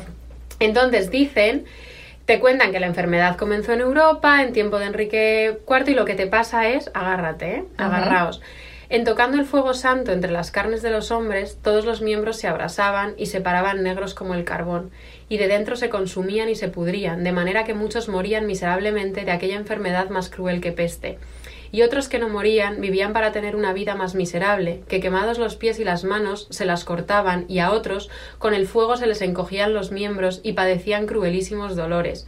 Y en cuanto al pan y el vino que daban a los peregrinos, se dice que lo uno y lo otro consta por la experiencia las maravillas que obra así para enfermedades como para la peste y especialmente para el fuego de San Antonio. Hmm. Y me he enterado que en estos hospitales, claro, lo que pasaba es que una vez que entraban les daban pan sin centeno, sino de trigo y se curaban, pero que las partes que les amputaban a los enfermos los colgaban de la puerta del hospital Hmm. para que se supiera que ahí trataban la enfermedad Ah, causada por el centeno. ¿Qué necesidad? Pero básicamente lo que viene a pasar es que este ergotismo, antes de estar en este estado tan avanzado, lo que te produce es una especie de, que lo llaman ergotismo convulsivo, que te voy a describir las sensaciones que produciera. Ay. Perturbación de las sensaciones, alucinaciones, contracciones musculares, convulsiones, vómitos, trastornos mentales y hasta psicosis y delirio. Entonces, claro, todo esto pasa porque el cornezuelo, que se llama así porque tenía como la formita de un cuerno, tiene una sustancia que se llama, esto lo voy, lo voy a leer al pie de la letra porque que se llama ergotamina, que es un alcaloide, yo diciendo estas palabras, eh, a partir del cual se puede obtener el ácido lisérgico, que es básicamente el SD. Claro. Entonces esta gente, antes de llegar a estos estados gangrenosos terribles y que les tuvieran que amputar, pues estaban sometidos a unas alucinaciones brutales. Y de hecho, que yo de este tema no tenía ni idea, aunque vivimos muy cerca de Salem, el tema Nunca brujas- hemos ido. Nunca hemos ido y yo no tenía, no sé nada de las brujas de Salem, ni... Pero al parecer, eh, una de las brujitas de Salem, de las más pequeñas, que se llamaba Espera, Tituba. espera, espera. Brujita. Te voy a llamar así a partir de ahora. No, soy sor- ¡Sorpresa! sorpresa. Pues una de las brujas niñas de Salem que se llamaba Tituba. ¿Tituba? eh, Titu- muy Oh. guay el nombre, se llamaba Tituba. Pues Tituba al parecer. eh, ha habido mucho debate, seguro que algún oyente sabe muchísimo de Tituba y de las brujas de Salem, cosa que nosotras no. Pero en los juicios han analizado muy de cerca las visiones. Se ha establecido que todas estas brujas de Salem habían tomado pan de centeno con el cornezuelo de centeno y al parecer las visiones de Tituba en concreto se parecen muchísimo a un viaje del SD. Ah, sospechoso. Sospechosísimo. ¿Tú te acuerdas? Hay, no, desde hace poco hubo una película que se llamaba La Bruja de Witch. La vi. En la que creo que creo que al final, o sea, como que toda la película te mete en un viaje oscurísimo de cosas demoníacas, de... Sí, es que no lo recuerdo bien, pero... pero me estás- gustó sin ser yo nada de, de ese tipo de peli. A mí me gustó, creo recordar. Y estás muy metida en eso, y lo siento spoiler, pero bueno, es de hace mucho esta película. Hay un momento al final en el que creo que la película da a entender, creo recordar, que todo la culpa de todo es del cornezuelo. Y yo el recuerdo... cornezuelo era fue una epidemia brutal que diezmó muchísimo la población, además. Claro, sí, seguro que tiene toda esta base histórica y todo tiene mucho sentido, pero yo recuerdo que me, me molestó. O sea, me molestó que la conclusión Ah, como de la película fuera, esta es la explicación. Mm, sí, a mí me, eso me, me dio a rabia. no te gustó nada. No me gustó Que apareciera eso. el cornezuelo. No escena. me Pues es que estaba muy presente el cornezuelo. Claro, qué remedio. Pero sí. Bueno, no sé, vamos a ir acabando porque estamos muy saturadas, muy asfixiadas aquí. Es ya demasiado, vamos a empezar a alucinar como Cárdenas en cualquier momento. Pero hay una cosa que es que es muy bonita y no quiero que... Y no, la no nos damos, no, No nos vamos a ir sin mencionarlo no nos porque... vamos a callar. No, ahora en serio que esto me parece bonito. Venga, dilo. Eh, porque hemos hablado mucho de, pues eso, eh, sustancias adictivas que no se considerarían, aunque en el momento hubiera mucho empeño por controlar su consumo como el tabaco y el chocolate, pero que no se pueden, ahora no se considerarían ilícitas, demás. Hemos hablado de hierbas encontradas y la experimentación con ellas, pero luego... Pero también está, empieza, sobre todo ya más en el 17, mucho más que en el 16, em, la idea de, ¿y si creamos nuestras propias sustancias? Como que empieza una mirada hacia el futuro de em, qué campo se nos abre con la experimentación en el laboratorio, con todo esto. Entonces, hay un grabado, y esto es, aquí la verdad Carmen es ha que abierto el grabado. he abierto el grabado. Se nos queda muy corto ahora, se nos queda, mm, no nos El viene grabado, bien. Vais a flipar cuando veáis el grabado, ¿eh? No es una nos- auténtica preciosidad. Es muy bonito. Se nos queda muy limitado el formato podcast ahora mismo, pero obviamente haremos circular este grabado. Es un grabado francés de principios del 17. Eh, voy a describir muy brevemente. Venga. A ver, a ver qué tal se me da esto de Venga. describirlo. Estamos. Hay dos médicos, básicamente. Hay un médico, hay todo, toda la pared del fondo está llena, pues, de, no sé, parece una botica, está lleno de botecitos con medicinas, sustancias, polvitos, no sabemos. Y hay un médico que está tratando a un paciente que está sentado y le está haciendo beber cierta pócima que él ha fabricado y el paciente lo que está haciendo es defecar, de, de verdad está defecando unos eh, como nomitos, duendecitos. Es muy fuerte. Es de verdad, los está expulsando. Y a la vez, y ahora entraremos en por qué, hay otro médico que está metiendo a un paciente en una especie de hornacina y por arriba no se ve la cabeza de este paciente. Porque lo está que dentro de la hornacina. Está dentro de la hornacina y lo que sale después de este tratamiento es como una especie de, pues no sé, unos vapores que están llenos, y es que de verdad que es increíble, están llenos de, pues no sé, hay como un, un unicornio. Hay, hay nomitos, hay instrumentos, hay hadas. Toda hay- la locura, todo el tu, tu, tu, tu, tu, tu. todo lo que tenemos aquí ahora mismo. O sea, muchos. O sea, esto es- lo- básicamente lo que yo interpreto es. Son pacientes que tienen problemitas eh, y, con, y, em- y empieza como esta idea de podemos fabricar sustancias para alterar la conciencia de personas con problemas. O sea, con usos terapéuticos.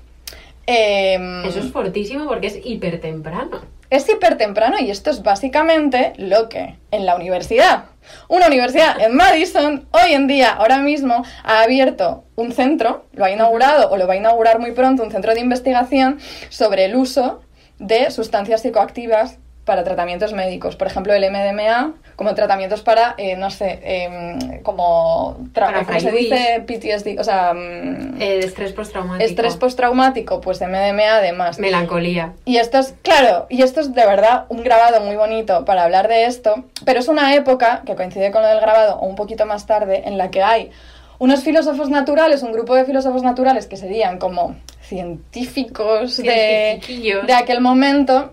Hay uno en concreto, Robert Boyle, que es medio irlandés, medio inglés, que escribe una cosa que se llama la- los desiderata. Pues es una cosa preciosa. Esto es una cosa preciosa Nos que gustan mucho las deshidratas de Robert Boyle. a mí me, me robó mucho el corazón cuando lo descubrí y se podría, y de hecho probablemente haremos un episodio sobre el tema. De lo que tú quieras, cariño. Yo, ¿por qué no? No, si total, cada dos semanas da para mucho. Pero bueno, esta, en esta lista, Robert Boyle escribe, básicamente es una lista de cosas que este de pronto le empieza a confiar muchísimo en que se pueden, eh, científicamente se pueden crear muchas cosas y como que tiene mucha confianza en el futuro, es muy optimista él, y hace una lista de cosas que él cree que se van a poder hacer y que le gustaría. Y entre esas cosas incluye drogas, como drogas de laboratorio, Es drogas de diseño. ¿Para qué? Pues, por ejemplo, drogas para abolir el sueño, que es una cosa que Ana aquí no necesita, porque ella duerme poquísimo. Duermo seis horas. No, estoy, durmiendo muy poquito. A ver, ha pasado una cosa, hoy ha sucedido una cosa que tengo que Pero es contar una aquí. cosa que much- muchas oyentes, que las que me conocen de primera mano, ya lo saben. Pero esto, yo lo sabía, pero nunca lo había visto en Venga, directo. cuéntalo. Hemos comido muchísimo, como os No hemos tiene que ver con drogas esto, ¿eh? Mírala. Sor sorpresa sor sor Juana, no se va. Pero, pero bueno, la, la cosa que ha pasado es que hemos venido a casa de Ana y después de comer hemos dicho, no podemos con el filete encima, no podemos ahora mismo. Entonces Ana ha dicho, mira, yo me voy a echar 20 minutos de siesta, 20 de reloj, y yo puedo tumbarme, dormirme, o sea, cerrar los ojos, dormirme, y a los 20 minutos como... Y de ver, o sea, y así lo he hecho. ella se ha tumbado Sí, es que se me da muy bien dormir 20. Aparte es como sin alarma, ¿eh? Mi cuerpo sabe. En mi cabeza han pasado tres minutos, yo estaba mirando cosas y a los tres minutos... Y Ana se ha despertado fresquísima. Con una carita Es de recién despertada. Parece que hubieras tomado al- No alguna droga de diseño hecha por Robert Boyle, pero bueno, él, él que sueña, en su lista de desiderata, incluye este producto soñado para abolir el sueño o también para curar a los locos. O sea, como eso que imagina el grabado de todas estas locurillas se pueden, van saliendo. se pueden drenar de los cuerpos, pues Es lo mismo. fuerte eso. Es muy, es muy fuerte. Y luego está, ¿te acuerdas que en el último episodio, no, en el último o el anterior, mencionábamos brevemente a Robert Hooke? El de del anterior, el Micrografía, lo de los microscopios y tal. Pues él hablaba del cannabis y decía que podía ser de considerable utilidad para los lunáticos. Que les faltaba. Pero sí. Pero bueno, no, me hace mucha gracia lo de la lista de Robert Boyle. Dice... Perdón, perdón. No, no, no, dice- simplemente dice drogas potentes para alterar o exaltar la imaginación, que esto es muy gracioso, es muy curioso, porque no es solo un uso terapéutico como para, eh, de- o sea, no es como para contener a loquitos, es también como para potenciar las locuritas a veces, ¿no? ¡Epa! Luego dice también para despertarse si tienes problemas, para la memoria y otras funciones, como pues calmar el dolor, eh, procurar el sueño inocente y también tener sueños que no perturben, sueños indoloros. Jo, maravilloso eso, Sí, maravilloso. A mí lo que más ve de todo este, de todo este episodio que va llegando a su fin es como una especie de no sé, como de tendencia, de tendencia superhumana, super general a lanzarse a las adicciones. Claro, bueno, y es que hay adicciones de todo tipo. De hecho, yo, yo no, no voy a hablar de adicciones mías, porque yo de ¿Pa eso ya sabéis que a mí nuestras adicciones, pues leer a Cárdenas, pues buscar este, este legajo de la Inquisición en el que se dice que esta mujer la panesito. Y agüita bocas. Pero había un, un programa que mucha gente yo creo que lo recordaréis, un programa que se llamaba My Strange Addiction. ¿Tú lo has visto alguna Yo vez? nunca lo he visto, me has hablado tú. Esto era una, una- una locura muy gorda, obviamente de Estados Unidos, porque estas cosas solo, Solo pueden aquí. ahí. Y era como, era una especie de callejeros o algo así que iban a casas de gente que tenían adicciones extrañísimas. Y es que, cuidado, porque como hemos visto, cualquier cosa se puede convertir en una adicción peligrosísima. Todo, todo, todo. El chocolate o lo que sea. Y en este programa hablaban, por ejemplo, de la mujer que consumía 100 pastillas de jabón al año. Eso es mucho. Ana, por favor. Sor- sor- sorpresa, Sor Juan. ¿Cuántas pastillas de.? No, pero consumir de comer. Espera. Que de lavarse yo, pues no sé si igual la señora. Perdón. Muy cansada. Espera, que Ana se ha puesto a contar y dice, pues a mí me dura muchísimo. Yo llevaba, porque esto está, esto está anotado en el guion, y yo decía, pues yo llevaba todo el día en plan 100 Pues no es para tanto. Pues igual yo estoy peor. No, joder. Esto es una mujer que se las, las comía. comía, como Tú sabes que hay, hay vídeos en Instagram a veces de estos que te como de, de, de placer de esto de A mirar. que a mí me encantan, igual que los de esta cosa que tú tocas El- las es- es que masitas. regalé yo una vez el slime ese. el slime o pastillas de jabón de colores que la gente corta, tal, no sé qué, pues es como que es algo apetitoso. O sea, tampoco me parece tan loco que esta mujer pues dijera un día, como los de los garbancitos, lo voy a probar. Los de- Y de pronto ya es como 100 al año. Pero había también una mujer, y esto era bastante fuerte, que era adicta a bañarse en lejía. Estará muerta. Tenía los ojos rojos, completamente, claro. Y luego este, este me lo vi entero y este me impresionó. Era la mujer adicta a beber su propio pis. Qué fuerte. ¿Tú te beberías tu propio pis? Nunca me ha dado esa curiosidad ni ese, ni ese apetito. Cuando has dicho la comida para comerla. Sinceramente no me pare... no, no me ha dado por ahí. Pero claro, igual lo pruebas y no puedes parar. Mejor no Entonces, entrar en no lo probéis, no entrar. amigas. Y nada, yo creo que nos podemos ir a descansar Bueno, un poco. iros a descansar, a fumar tabaco, tomar pelotillas hechas de almejas, lo que queráis vosotras. Eso es. Y nos despedimos ya con una cosa que nos encanta muchísimo. Adiós.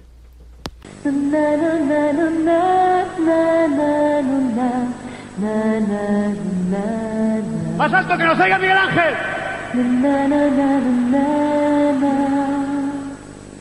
na na na na